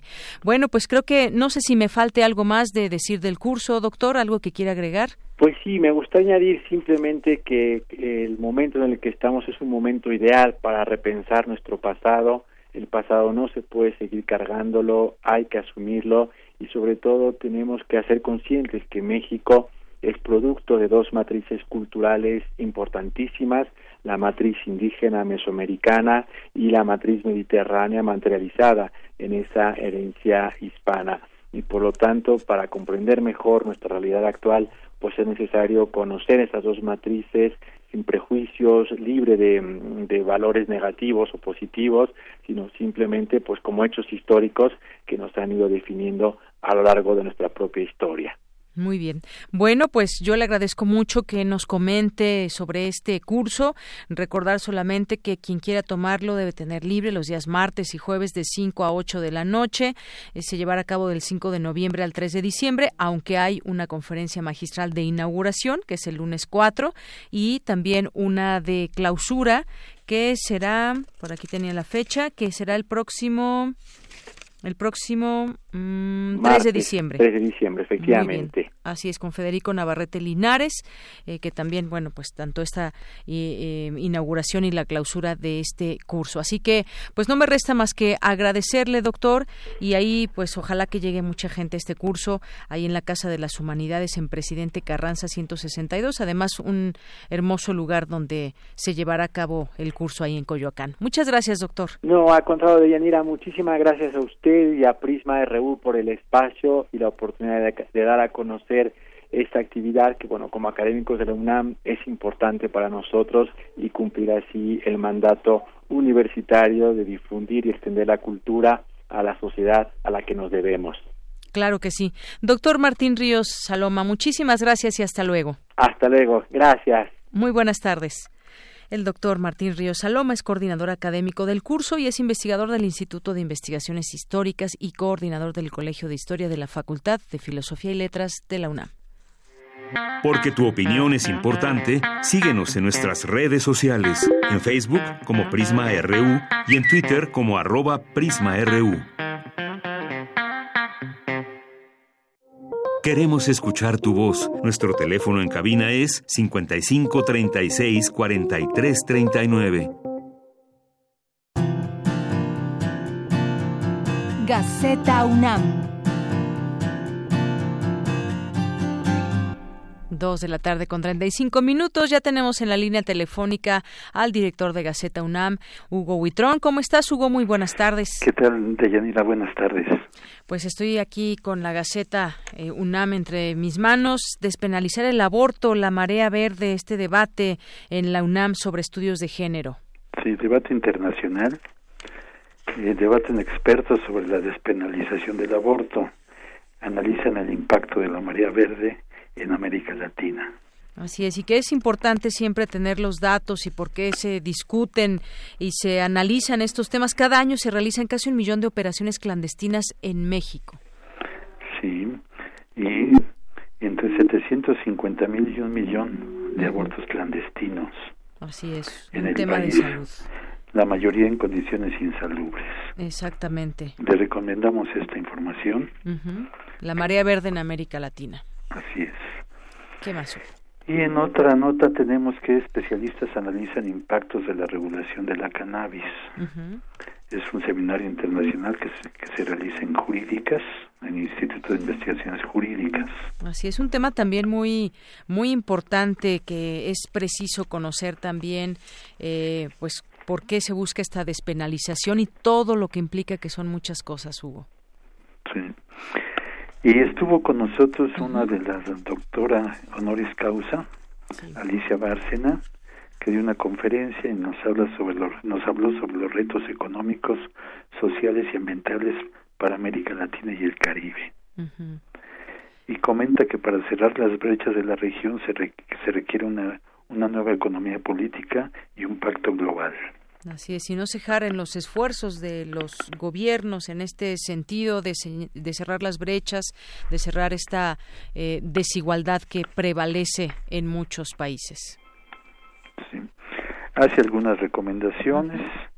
Este dice que para cerrar las tres brechas y lograr convergencia entre las tasas de equilibrio externo, social y ambiental, se requiere una nueva economía política y un pacto global. En otra información tenemos una entrevista con, eh, con Dider Queloz, que es el Premio Nobel de Física 2019, y que colabora aquí en la universidad, en San Pedro Mártir, que es el mejor sitio para buscar mundos similares. Así es. San Pedro Mártir el lugar. Viene una imagen del Observatorio San Pedro Mártir, que es un, un lugar exclusivo para, para poder observar. ¿Qué más hubo? El, se les entregó a los alumnos sobresalientes de posgrado de dos generaciones la medalla Alfonso Caso, a un total de 236 estudiantes recibieron esta presea, que son provenientes de las generaciones 2016-2017. También se premió el ingenio de universitarios, el primer certamen de emprendimiento. Esto es organizado por la Coordinación de Innovación y, y Desarrollo y se premiaron por primera vez el, se premió el, por primera vez el emprendimiento y el lado social UNAM. Así es. Se realizó en la Facultad de Música un festival sino mexicano con la participación de cuatro mil de más de cuatro mil personas y esto fue con, eh, el Conservatorio Central de Música de China por, y la Facultad de, Música. Así es. En TV UNAM, el día de mañana se va a transmitir un documental, un siglo en películas sobre TV, un siglo en películas que solamente por TV UNAM se va a transmitir. Y este empieza mañana a las 19.30 horas y estará se estará eh, presentando hasta el 6 de diciembre todos los viernes. Así es, y leo que reúne las mejores imágenes filmadas sobre los hechos históricos más relevantes de los siglos XX y XXI.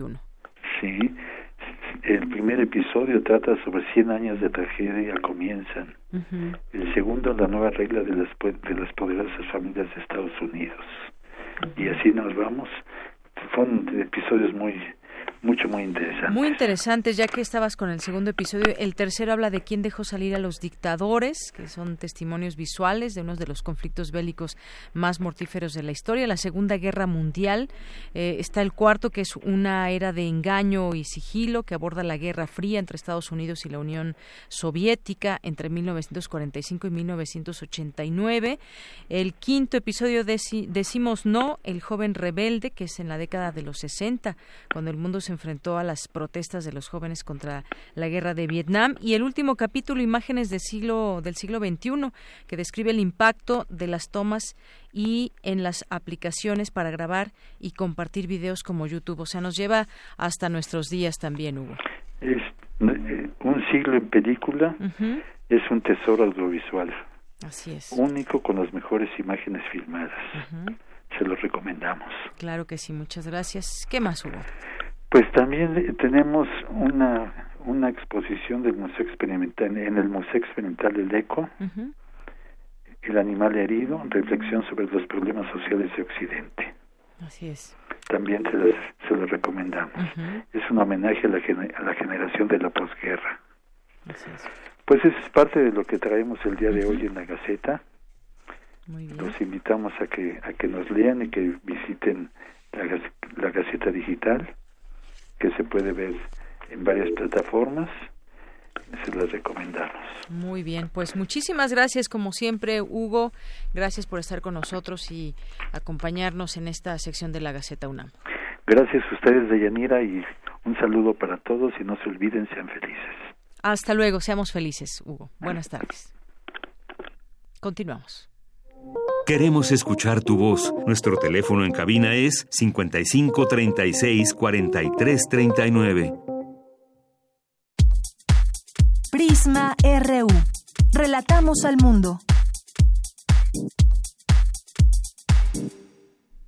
Continuamos dos de la tarde con 42 minutos y bueno, pues todo este tema que ha habido desde el día de ayer para conocer pues a detalle lo que pasó allá en Culiacán, Sinaloa, también en informaciones que van surgiendo con respecto a ese tema, rechaza la embajada de Estados Unidos que haya participado en operativo contra eh, Ovidio Guzmán. La embajada afirmó que ninguna agencia del gobierno de su país estuvo involucrada en este operativo del pasado 17 de octubre. Fue una breve comunicación donde la representación diplomática fijó su postura en torno a los hechos en los que se dejó en libertad a final a Ovidio Guzmán. Dijo que están al tanto de muchos reportes falsos que circulan en medios y alegan involucramiento del gobierno estadounidense en los eventos de el pasado 17 de octubre. Así que da esa postura, esa respuesta el, eh, la embajada de Estados Unidos. Y bueno, pues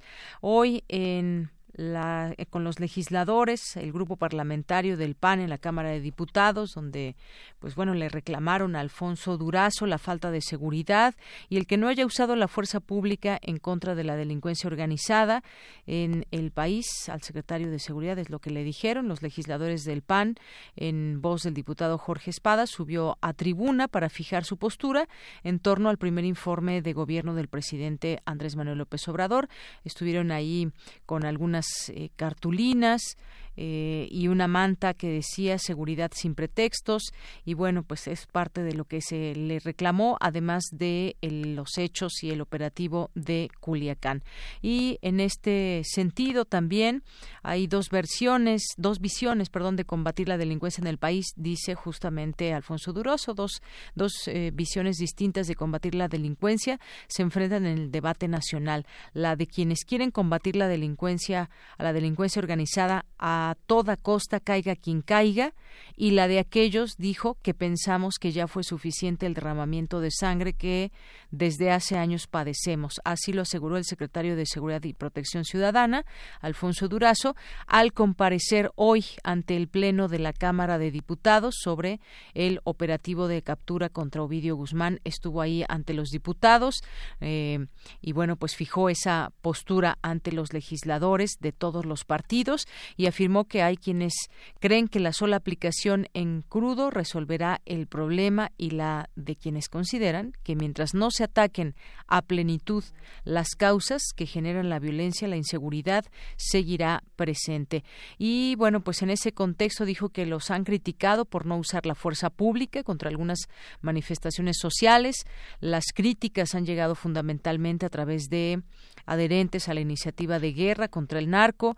Eh, dijo también, mencionó que los bots han jugado un rol muy relevante en la difusión de estas críticas. Él estuvo acompañado de los secretarios de la Defensa Nacional, Luis Crescencio Sandoval, de Marina, José Rafael Ojeda Durán, el consejero jurídico de la Presidencia de la República. El funcionario reiteró que la estrategia basada en el uso de la fuerza policial y militar probó ya sus límites y afirmó también que los valores de humanismo son la guía del comportamiento del gobierno de la llamada cuarta transformación, el cual dijo actuado con prudencia como nunca se ha visto. Eso fue lo que dijo él ante los reclamos y ante las, los señalamientos que le hicieran eh, diputados de distintos partidos y también dijo que eh, el gobierno federal irá por los delincuentes y que la estrategia de seguridad está dando resultados de manera paulatina. Bueno, pues fue esto parte de lo que se vivió hoy ahí en la Cámara de Diputados. Y bueno, pues en otros en otros temas también ligados a la delincuencia, ligados también a estos temas de inseguridad.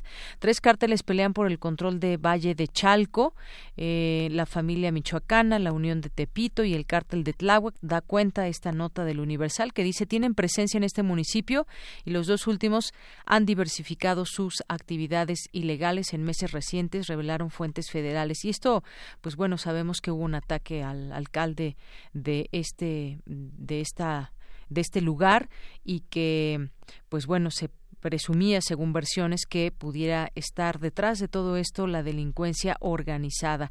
Y bueno, hoy esta nota da cuenta de que hay narcomenudeo, robo de vehículo con violencia y extorsión, que son los principales delitos que cometen presuntos integrantes de estas organizaciones delictivas que operan tanto en territorio del Estado de México como en el capitalino. Una de las líneas de investigación que sigue la Fiscalía de Justicia del Estado mexicano en el atentado que sufrió la mañana del martes pasado el alcalde de Valle de Chalco, Francisco Tenorio, se centra en que el cártel de Tláhuac estuvo involucrado. Bueno, pues así algunos de los temas nacionales en este en este día y pues bueno, tenemos ya a los ganadores que eh, pues nos hablaron para alguno de los libros o para el curso y bueno, para esta beca y la beca es para Verónica Ortiz Herrera. Más me suena mucho su nombre, es Radio Escucha que siempre nos sintoniza. Verónica Ortiz Herrera, pues ya tienes ya tienes tu beca tu, para este curso que se va a impartir y bueno, pues estaremos llegar ya a los detalles para que eh, pues puedas eh, ser parte de este de este curso que se antoja muy interesante por todo lo que nos platicó el doctor, los temas que se abarcarán, quienes participarán, así que bueno, pues muchísimas felicidades. Los libros se los llevan Saúl Adrián Cervantes Fuentes, el de la visión de los vencidos, Mariana Ramírez Manzano se lleva el libro de la utopía novohispana, me parece, ¿sí? Y también dice aquí Shande Aguilar Martínez, las relaciones indígenas en la conquista. Bueno, este es el de la visión de los vencidos, justamente. Bueno, ahorita les, les decimos, tienen que venir a recogerlos, por supuesto, aquí a nuestras instalaciones en Adolfo Prieto número 133 en la Colonia del Valle, en el área de información. Eh, de lunes a viernes, de 10 de la mañana a 5 de la tarde. Y bueno, pues nada más recuerden, mañana es día festivo, así que a partir del próximo, del próximo lunes, aquí los esperamos para que recojan sus libros. Continuamos. Porque tu opinión es importante, síguenos en nuestras redes sociales, en Facebook como Prisma RU y en Twitter como arroba PrismaRU. Queremos escuchar tu voz. Nuestro teléfono en cabina es 55 36 43 39.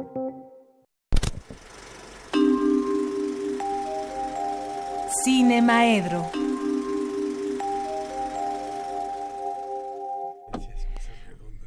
Pues ya estamos al aire, así, así todo ese, todos estos días con, han tenido muchas actividades y bueno, pues ya estamos en Cinemaedro, maestro Carlos Narro, hola. ¿Qué tal? ¿Cómo estás? Muy bien, muchas gracias. Bueno, pues el, la celebración del Día Mundial de la Animación, que para nosotros se ha convertido prácticamente en una semana, ha sido un éxito por varias este, eh, cosas hoy vamos a, concluir, pero ya tuvimos exhibición de cine de animación en cinco sedes, entre ellas nuestra queridísima sala Julián Carrillo, y ya tuvimos un concurso de, de, este, de animación, de cortometraje animado, que el próximo martes se sabrá quiénes fueron los ganadores aunque ya el jurado ya lo,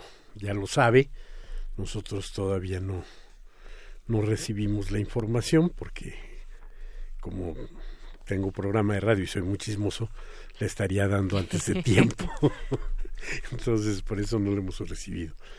Y eh, las actividades académicas se han estado desarrollando también al parejo y hoy vamos a concluir con toda una jornada en la Escuela Nacional de Arte Cinematográfico en la que todo empezará a las cuatro de la tarde con una conferencia magistral de José Ángel García Moreno, que aunque nacido en México, es un animador de dimensión universal, pues, ¿no?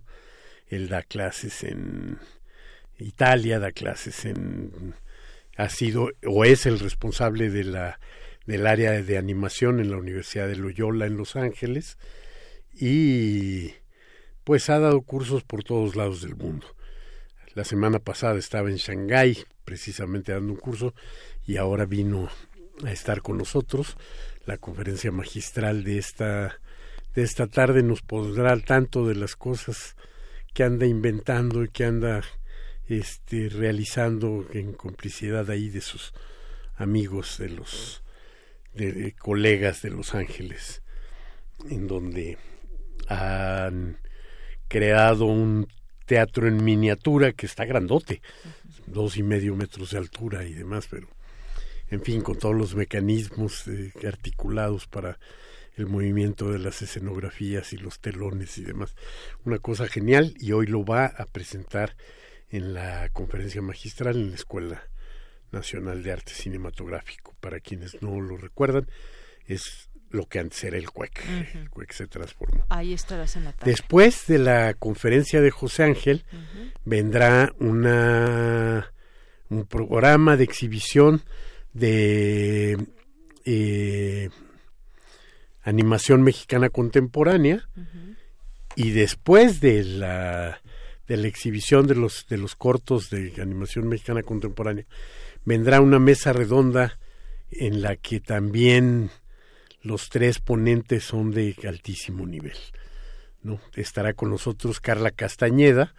Eh, Carla ha desarrollado una carrera verdaderamente importante, a pesar de su corta edad, ya ha dado grandes, grandes cosas y está trabajando ya en el guion del que va a ser su primer largometraje que será producido por Guillermo del Toro nada más y nada menos con quien ha estado trabajando en la en el arte en la resolución de los escenarios y demás de la película Pinocho en la que está trabajando Guillermo. Entonces eh, ella ha dado grandes cortometrajes a la animación mexicana como Jacinta que fue con el que debutó y más recientemente con La Noria, cortos que le han valido premios por todas partes del, este, del mundo.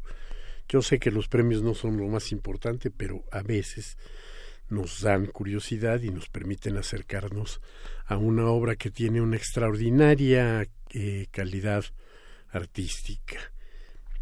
En esa misma mesa redonda estará Pedro Castro, eh, animador eh, fundador del colectivo Diez y Media, que también eh, ha generado algunas piezas verdaderamente muy importantes. Alguna de las cuales se presentará antes de la mesa redonda y durante la mesa redonda seguramente nos presentará algunos materiales como le harán los, los tres ponentes sobre su proceso creativo.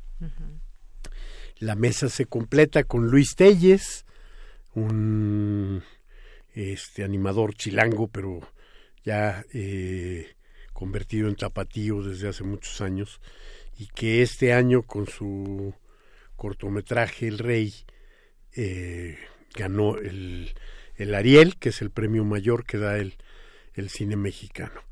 Entonces ellos tres estarán hablando y, y, comentando con el, con el público asistente acerca de sus procesos creativos y acerca de el estado que guarda la animación mexicana en este momento. Creo que va a ser muy, muy interesante.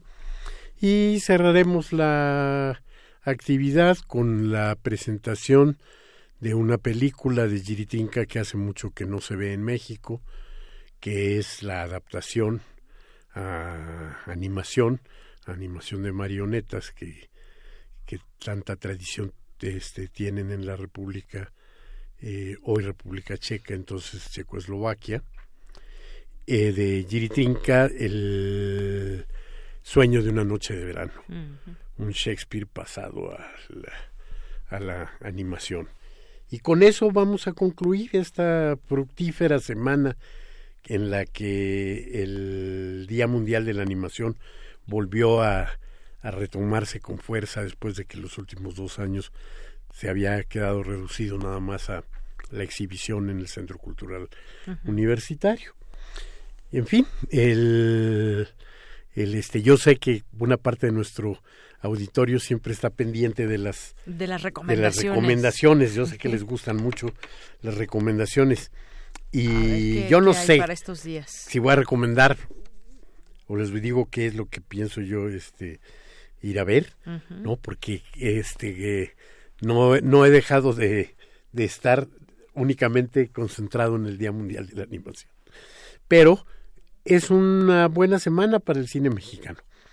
Hay varias cosas y sobre todo yo creo que el estreno de Asfixia de Kenia Márquez va a ser algo que tiene que llamar la atención porque además eh, está en las en las salas comerciales en las dos cadenas. Entonces por ahí yo creo que cerca de su casa tendrán algún algún este alguna sala donde ver asfixia. Oye, tenemos ya dos minutos nada más, pero te quiero leer rápido un tuit. Viene. De Armando Cruz dice, buen día, ¿puede hablar el maestro Naro sobre la película Macario y recomendar alguna otra o documental acerca del Día de Muertos? Un saludo desde Mictlán, perdón, desde Emiliano Zapata Morelos. Muchas gracias. Este, no tenemos mucho tiempo, pero... No, no, no, yo creo que es una de las grandísimas películas de la, del Día de Muertos. Es una película célebre este, y en donde eh, López Tarso hace uno de sus más grandes papeles en un este en un eh, tú a tú con con la muerte que lo que lo equipara con este con Bergman. Es una película que en estos días se ve mucho. pero estos días también va a haber un montón de, de películas nuevas sí mañana hay un estreno de de este de animación también de una película sobre Día de Muertos que este no no lo, no lo traigo anotado pero es una película que se ha esperado este bastante porque es una película que se esperaba desde que se hizo Coco no es una película que tendría que haberse hecho sí sí sí. este, no no recuerdo el nombre. alguien se acuerda del nombre de esa película que se va a estrenar sobre Día de Muertos. Bueno a ver si pero bueno pues hay varias que están en exhibición y que se este que se van a a exhibir en distintos cineclubes y demás. Pero sí, sin duda, Macario es la gran joya de la de la este de la cartelera de, la cartelera del Día de Muertos. Pues creo que se llama así Día de Muertos, ¿eh? Sí, es cierto, se, llama. Día de Muertos, por eso no nos, no nos acordamos. y luego, bueno, pues está Casa Caracol, también mexicana, y el ombligo de, de Guiedani, que ya habíamos hablado de este de ella. Y yo pues me voy a ir a ver algo del cine comercial.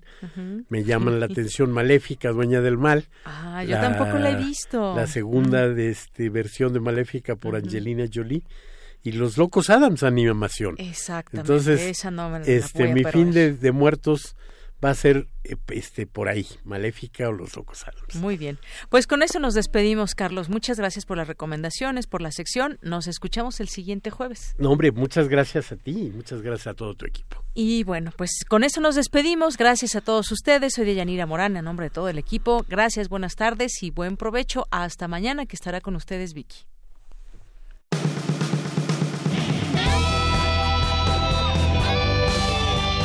Prisma RU. Relatamos al mundo.